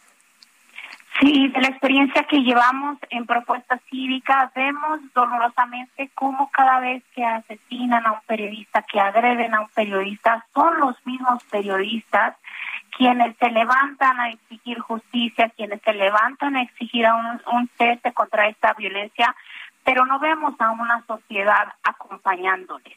Hay un reducido sector de la población que se interesa en el tema y creemos que ese reducido sector es el sector que ha comprendido que la agresión hacia un periodista, el silenciamiento de un periodista también es un atentado a la libertad de expresión de la sociedad, al derecho a la información de la sociedad en su conjunto, pero la gran mayoría creemos que está separada del periodismo. Eh, México se ha convertido en un país muy peligroso para ejercer el periodismo. Eh, ¿Sirven de algo estas campañas para cambiar esa situación? Sí, ya lo dice Sergio, México al día de hoy es el país más peligroso para la prensa a nivel mundial. No solamente somos el país que más asesina periodistas, sino somos el país que más periodistas desaparecidos tiene. Eh, estamos convencidos que el cambio no va a venir de la voluntad política, al menos no en este gobierno, que hay un clima tan enrarecido contra la prensa y estamos apostando a la voluntad social, a hacer acciones puntuales, materializables desde nuestras trincheras para exigir al gobierno un cese a la violencia, y que atienda esta problemática que si bien venimos arrastrando de muchos años atrás, no es la excepción este sexenio, pero vemos también cómo en este sexenio se ha ido deteriorando más este contexto de violencia. Eh, Sara, en un país donde hay tanta violencia, precisamente miles de muertos, eh, feminicidios, en fin, ¿por qué tendría que importarles los periodistas? ¿Por qué enfocarse en los periodistas, miembros de la sociedad? Porque la construcción democrática se da también a través del periodismo. Las grandes corrupciones de este país las hemos conocido por periodistas que están haciendo periodismo de investigación. Eh, las y los periodistas en este país están siendo agredidos por investigar, por documentar y por informar a la sociedad. Creo que mm, en México no hay una profesión tan riesgosa como el periodismo. En, el, en México se asesinan periodistas por hacer su trabajo. Y creo que eso es demasiado grave. Las y los periodistas en este país no están ni para ser amigos ni enemigos del poder, están para ser críticos del poder. El periodismo es el que nos está exponiendo lo que pasa en el poder. Son canales de transparencia en nuestra democracia y la pérdida de periodismo se traduce también en pérdida de libertad para nosotros como ciudadanos. Sara Mendiola, directora de la organización Propuesta Cívica, gracias por tomar nuestra llamada. Gracias a ustedes. Solamente lo último, les invito a conocer la campaña en el sitio web que hemos diseñado, www.yamiquemetocahacer.com. Muchas gracias, Sara. Muy buenos días. Gracias a ustedes. Hasta, luego. Y vámonos ahora con Mónica Reyes. Adelante, Mónica. Hola, Sergio Sarmiento, Lupita Juárez, ¿cómo están? Muy buenos días. Amigos, ECOSE está de manteles largos. Celebra su 20 aniversario como la Asociación Civil sin fines de lucro, referente en educación ambiental y manejo adecuado de los residuos de envases y empaques reciclables para su aprovechamiento. Para esta asociación, todo comenzó en el año 2002 con un grupo de empresarios de la industria de bebidas y alimentos que preocupados por la problemática ambiental, cuando México no contaba con una ley de residuos ni reglamentos o normas para manejarlos, conformaron Ecología y Compromiso Empresarial, ECOSE AC, para unir esfuerzos tanto de la iniciativa privada, gobierno y sociedad civil. Hoy, ECOSE ha rescatado más de 79 mil toneladas de materiales reciclables, principalmente de PET, PEAD, aluminio, hojalata, empaques flexibles metalizados y no metalizados, vidrio y cartón. Y lo más importante, ha concientizado por medio de sus programas de educación y acopio a más de 24 millones de personas en los 32 estados del país. Aunque aún queda mucho por hacer para consolidar la cultura del reciclaje en México, ECOSE continuará trabajando para concientizar a la población para preservar y mejorar el medio ambiente. Por lo tanto, te invitamos a ver el artículo publicado en la página web de El Heraldo de México. Gracias, regreso con ustedes. Gracias, Mónica Reyes. Muy buenos días. En Morelos se detectó el primer caso probable de hepatitis aguda grave de causa desconocida en niños. Antonio Cantú Cuevas, secretario de Salud en Morelos, está en la línea telefónica. Eh, don Antonio Cantú, secretario de Salud, cuéntenos de este, este primer caso probable de hepatitis aguda grave. Eh, ¿Qué sabemos y qué riesgo representa para la población de Morelos? Muchas gracias, muy buenos días, eh, Guadalupe, Sergio. ¿Qué tal? Buenos Como días. siempre, un gusto poder estar con ustedes. Bueno, con respecto a este caso, primero quisiera iniciar manifestándole a toda la población que nos escucha aquí en Morelos que deben estar tranquilos, porque generalmente cuando se dan a conocer estas noticias se genera un, temor infundado. Este tema de la hepatitis aguda grave, el nombre realmente, desde mi particular punto de vista, debería ser modificado porque el hecho de que sea grave causa mucho temor en las personas. Una hepatitis es una inflamación del hígado y en este caso en el mundo solamente tenemos un poco más de 700 casos registrados. Aquí en Morelos es el primer caso efectivamente que cumple con toda la definición operacional que las autoridades federales de salud han emitido. Y la más importante es que no sean de ninguno de los virus conocidos que afectan directamente el hígado o otro tipo de virus que también pueden afectarlo de manera secundaria. Es decir, no son hepatitis A, no son hepatitis B, C, D E. Segundo, tiene los signos y síntomas de una hepatitis como son el color amarillo o de la piel, de las mucosas, el crecimiento del hígado que hace que los niños se vean abultados, su abdomen, y fiebre, malestar general, y en general este tipo de, patologías que afectan el hígado pueden ser causadas por otros virus. Se ha descartado todo eso. Aquí en Morelos se han enviado las muestras al Instituto de Referencia Epidemiológica de la Ciudad de México y estamos en espera de que ellos vuelvan a correr el mismo panel viral que nosotros ya hicimos pues para confirmar este, este caso de- dentro de lo que ellos hacen. Los riesgos para la población no, no existe en este momento un, dato de alarma, sin embargo, las acciones que estamos haciendo aquí en la Secretaría de Salud, de la Secretaría de Salud, desde el principio que supimos de estos casos en el mundo, para que no nos agarraran prevenidos como con el COVID, se desplegó la vigilancia epidemiológica en todo el estado, tratando de buscar intencionadamente casos de hepatitis, se capacitó al personal de salud de los hospitales y de los centros de salud para que estuvieran pendientes de cualquier tipo de hepatitis y entonces empezar a descartar las hepatitis comunes que ya conocemos su causa y esta que no se conoce la causa, por eso es de etiología desconocida y que afecta a menores de 16 años. Eh, Antonio, tenemos- eh, decía usted que no hay que alarmarse. ¿Cuáles son entonces las recomendaciones para los padres de familia? Que algunos de ellos sí están, pues, un poco preocupados y con razón, porque, pues, eh, eh, eh, se trata de la salud de sus niños. ¿Cuáles son las recomendaciones? Las recomendaciones son que si ven que el niño empieza con fiebre, tiene un crecimiento de su abdomen o tiene algún malestar general y sobre todo el pigmento amarillo de la piel, acudan a una unidad médica para que lo revisen inmediatamente. Y ahí podremos nosotros empezar a hacer los estudios para tratar de descartar este tipo de hepatitis. El hecho de querer informar que no se alarme la población no es igual a que no se preocupen. Sí hay que estar preocupados y ocupados para estar pendiente pues de, de los casos eh, que pudieran presentarse. Son pocos casos que tenemos en México y en el mundo.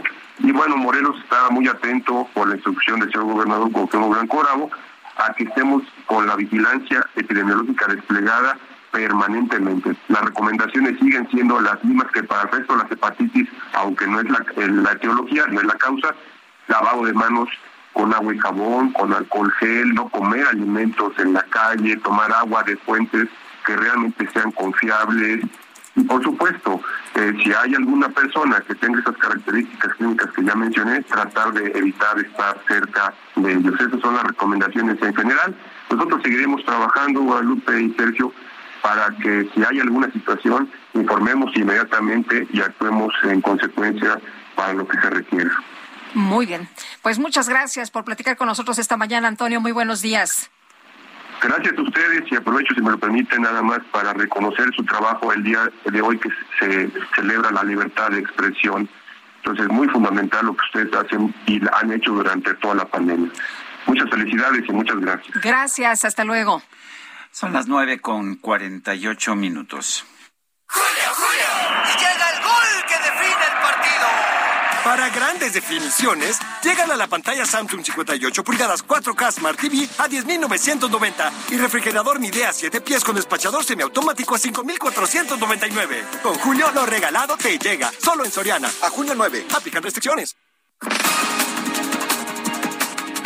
Esta mañana el gobierno federal informó que el Comité Consultivo del Plan de Seguridad Social para Periodistas por Cuenta Propia estará integrado por los comunicadores Enrique Galván Ochoa, nuestra compañera Fernanda Tapia, José Reveles, Nancy Flores y Rubén Villalpando. Alejandro Schwartz, el eh, titular de la Comisión Federal para la Protección contra Riesgos Sanitarios, la COFEPRIS, informó que más de 32 funcionarios del organismo fueron destituidos por incurrir en actos de corrupción. Así como lo ordena el señor presidente, limpiamos las escaleras de arriba hacia abajo. Estos funcionarios que usaron a la COFEPRIS para beneficio propio fueron sustituidos por personal que pasaron por estrictas pruebas en la unidad de inteligencia naval. Tenemos un plan de digitalización y simplificación administrativa que evitará el retorno de los intereses perversos y discrecionales a nuestra institución. En este espacio, el doctor Francisco Moreno, director de la línea de servicio de medicina interna del Centro Médico ABC, advirtió que ante la nueva ola de contagios de COVID-19 es necesario proteger a las personas vulnerables y promover la vacunación de los niños. Yo diría que no es una ola con la mortalidad que va a tener que tuvo la ola sobre todo de, de diciembre 2020, enero 2021. Pero no hay eh, pues, absolutos. Entonces, lo que queremos es evitar más hospitalizaciones y más eh, enfermos graves. Eh, es una ola muy contagiosa, entonces, pues cuidemos a los que son más vulnerables y otra vez promovamos la vacuna de los niños. El senador estadounidense Marco Rubio celebró la ausencia del presidente López Obrador en la cumbre de las Américas. Acusó al mandatario de haber entregado secciones del país al crimen organizado y hacer apología de la tiranía en Cuba, un dictador asesino en Nicaragua y de un narcotraficante en Venezuela.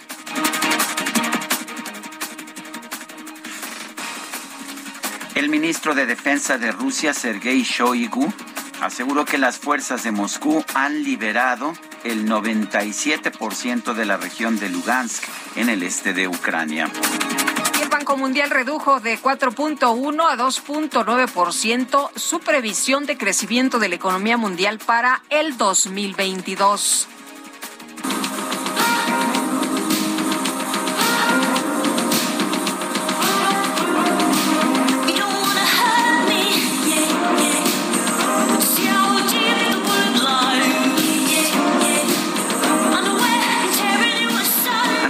Exitoso lanzamiento de la cuarta temporada de la serie Stranger Things, muchas de las canciones que aparecen en esta producción comenzaron a popularizarse en redes sociales.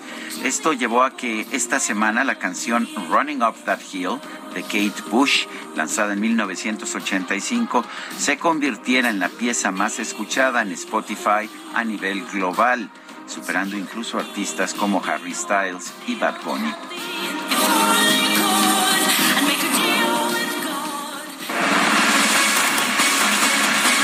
Y es que teníamos muy buenas rolas en los 80, así ¿Ah, que sí? sí, sí, sí. Oye, este, y me está gustando, ¿eh? me está gustando esta temporada de Stranger Things. Israel Lorenzana, ¿dónde andas? ¿Qué tal? Muy buenos días. Lupita, muchísimas gracias. Pues ahora estamos ubicados aquí en la zona del Paseo de la Reforma, hasta la zona del Auditorio Nacional. Ya hemos hecho un recorrido hasta este punto, desde insurgentes, la circulación en términos generales es aceptable, algunos asentamientos en este punto por los vehículos que van con dirección hacia la zona de constituyentes, pero nada para abandonar esta arteria. Hay que superar la zona de Prados Norte y la circulación va a avanzar a buena velocidad. El sentido opuesto, la circulación sin ningún problema para nuestros amigos que van del Auditorio Nacional con dirección hacia la Avenida de los Insurgentes. Si requieren alternativas, Avenida Chapultepec es una de ellas. Lupita, la información esta mañana. Israel, muchas gracias. Buenos días. Hasta luego. Y vamos ahora con Mario Miranda, que nos tiene también información. Mario, adelante. ¿Qué tal, Sergio Lupita? Muy buenos días. Tenemos información vial de la zona sur. Informarles a los amigos automovilistas que encontrarán buen avance en el anillo periférico del viaducto Tlalpan a la glorieta de Vaqueritos en ambos sentidos. Calzada de Tlalpan de Churubusco, el anillo periférico, encontraremos carga vehicular en ambos sentidos. El viaducto Tlalpan en el tramo del Caminero a Tasqueña encontraremos buen avance en ambos sentidos. La avenida Insurgentes del eje 10 a Perisur con buen avance. Y finalmente, el canal de Miramontes de las bombas a periférico presenta carga vehicular. Esto debido a la operación de la luz roja en los semáforos. Sergio Lupita, seguimos pendientes. Muy bien, gracias, Mario. Buenos días. Son las nueve con cincuenta y tres minutos. ¿Qué crees, Guadalupe? ¿Qué pasó? Que ya se nos acabó el tiempo de este Ay, martes. qué cosa, qué rápido. Pues que la pasen todos muy bien, disfruten este día y mañana los esperamos en punto de las 7. Y nos despedimos con Juan Luis Guerra, pero acompañado por Enrique Iglesias. Esta se llama Cuando me enamoro. ¡Uh, la la, chulada! Sería un velero en la isla de tus deseos, deseos. Pero por dentro entiende que no puedo y a veces me pierdo. Cuando me enamoro,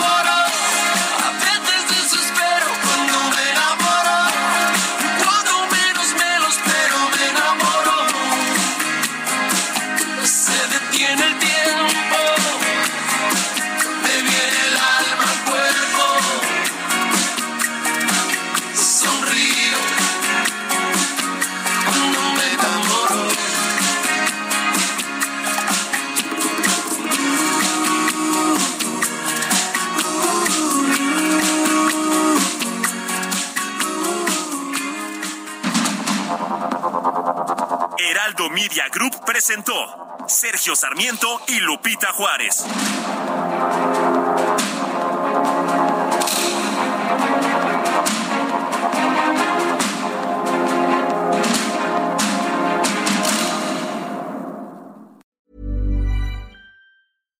When you make decisions for your company, you look for the no-brainers. And if you have a lot of mailing to do, stamps.com is the ultimate no-brainer. It streamlines your processes to make your business more efficient, which makes you less busy.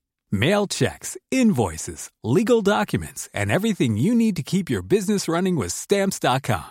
Seamlessly connect with every major marketplace and shopping cart. Schedule package pickups and see your cheapest and fastest shipping options from different carriers with rates up to 89% off USPS and UPS rates. And with the stamps.com mobile app, you can take care of mailing and shipping wherever you are. Make the same no-brainer decision as over 1 million other businesses with stamps.com. Sign up with code program for a 4-week trial plus free postage and a free digital scale. No long-term commitments or contracts. That's stamps.com. Code program.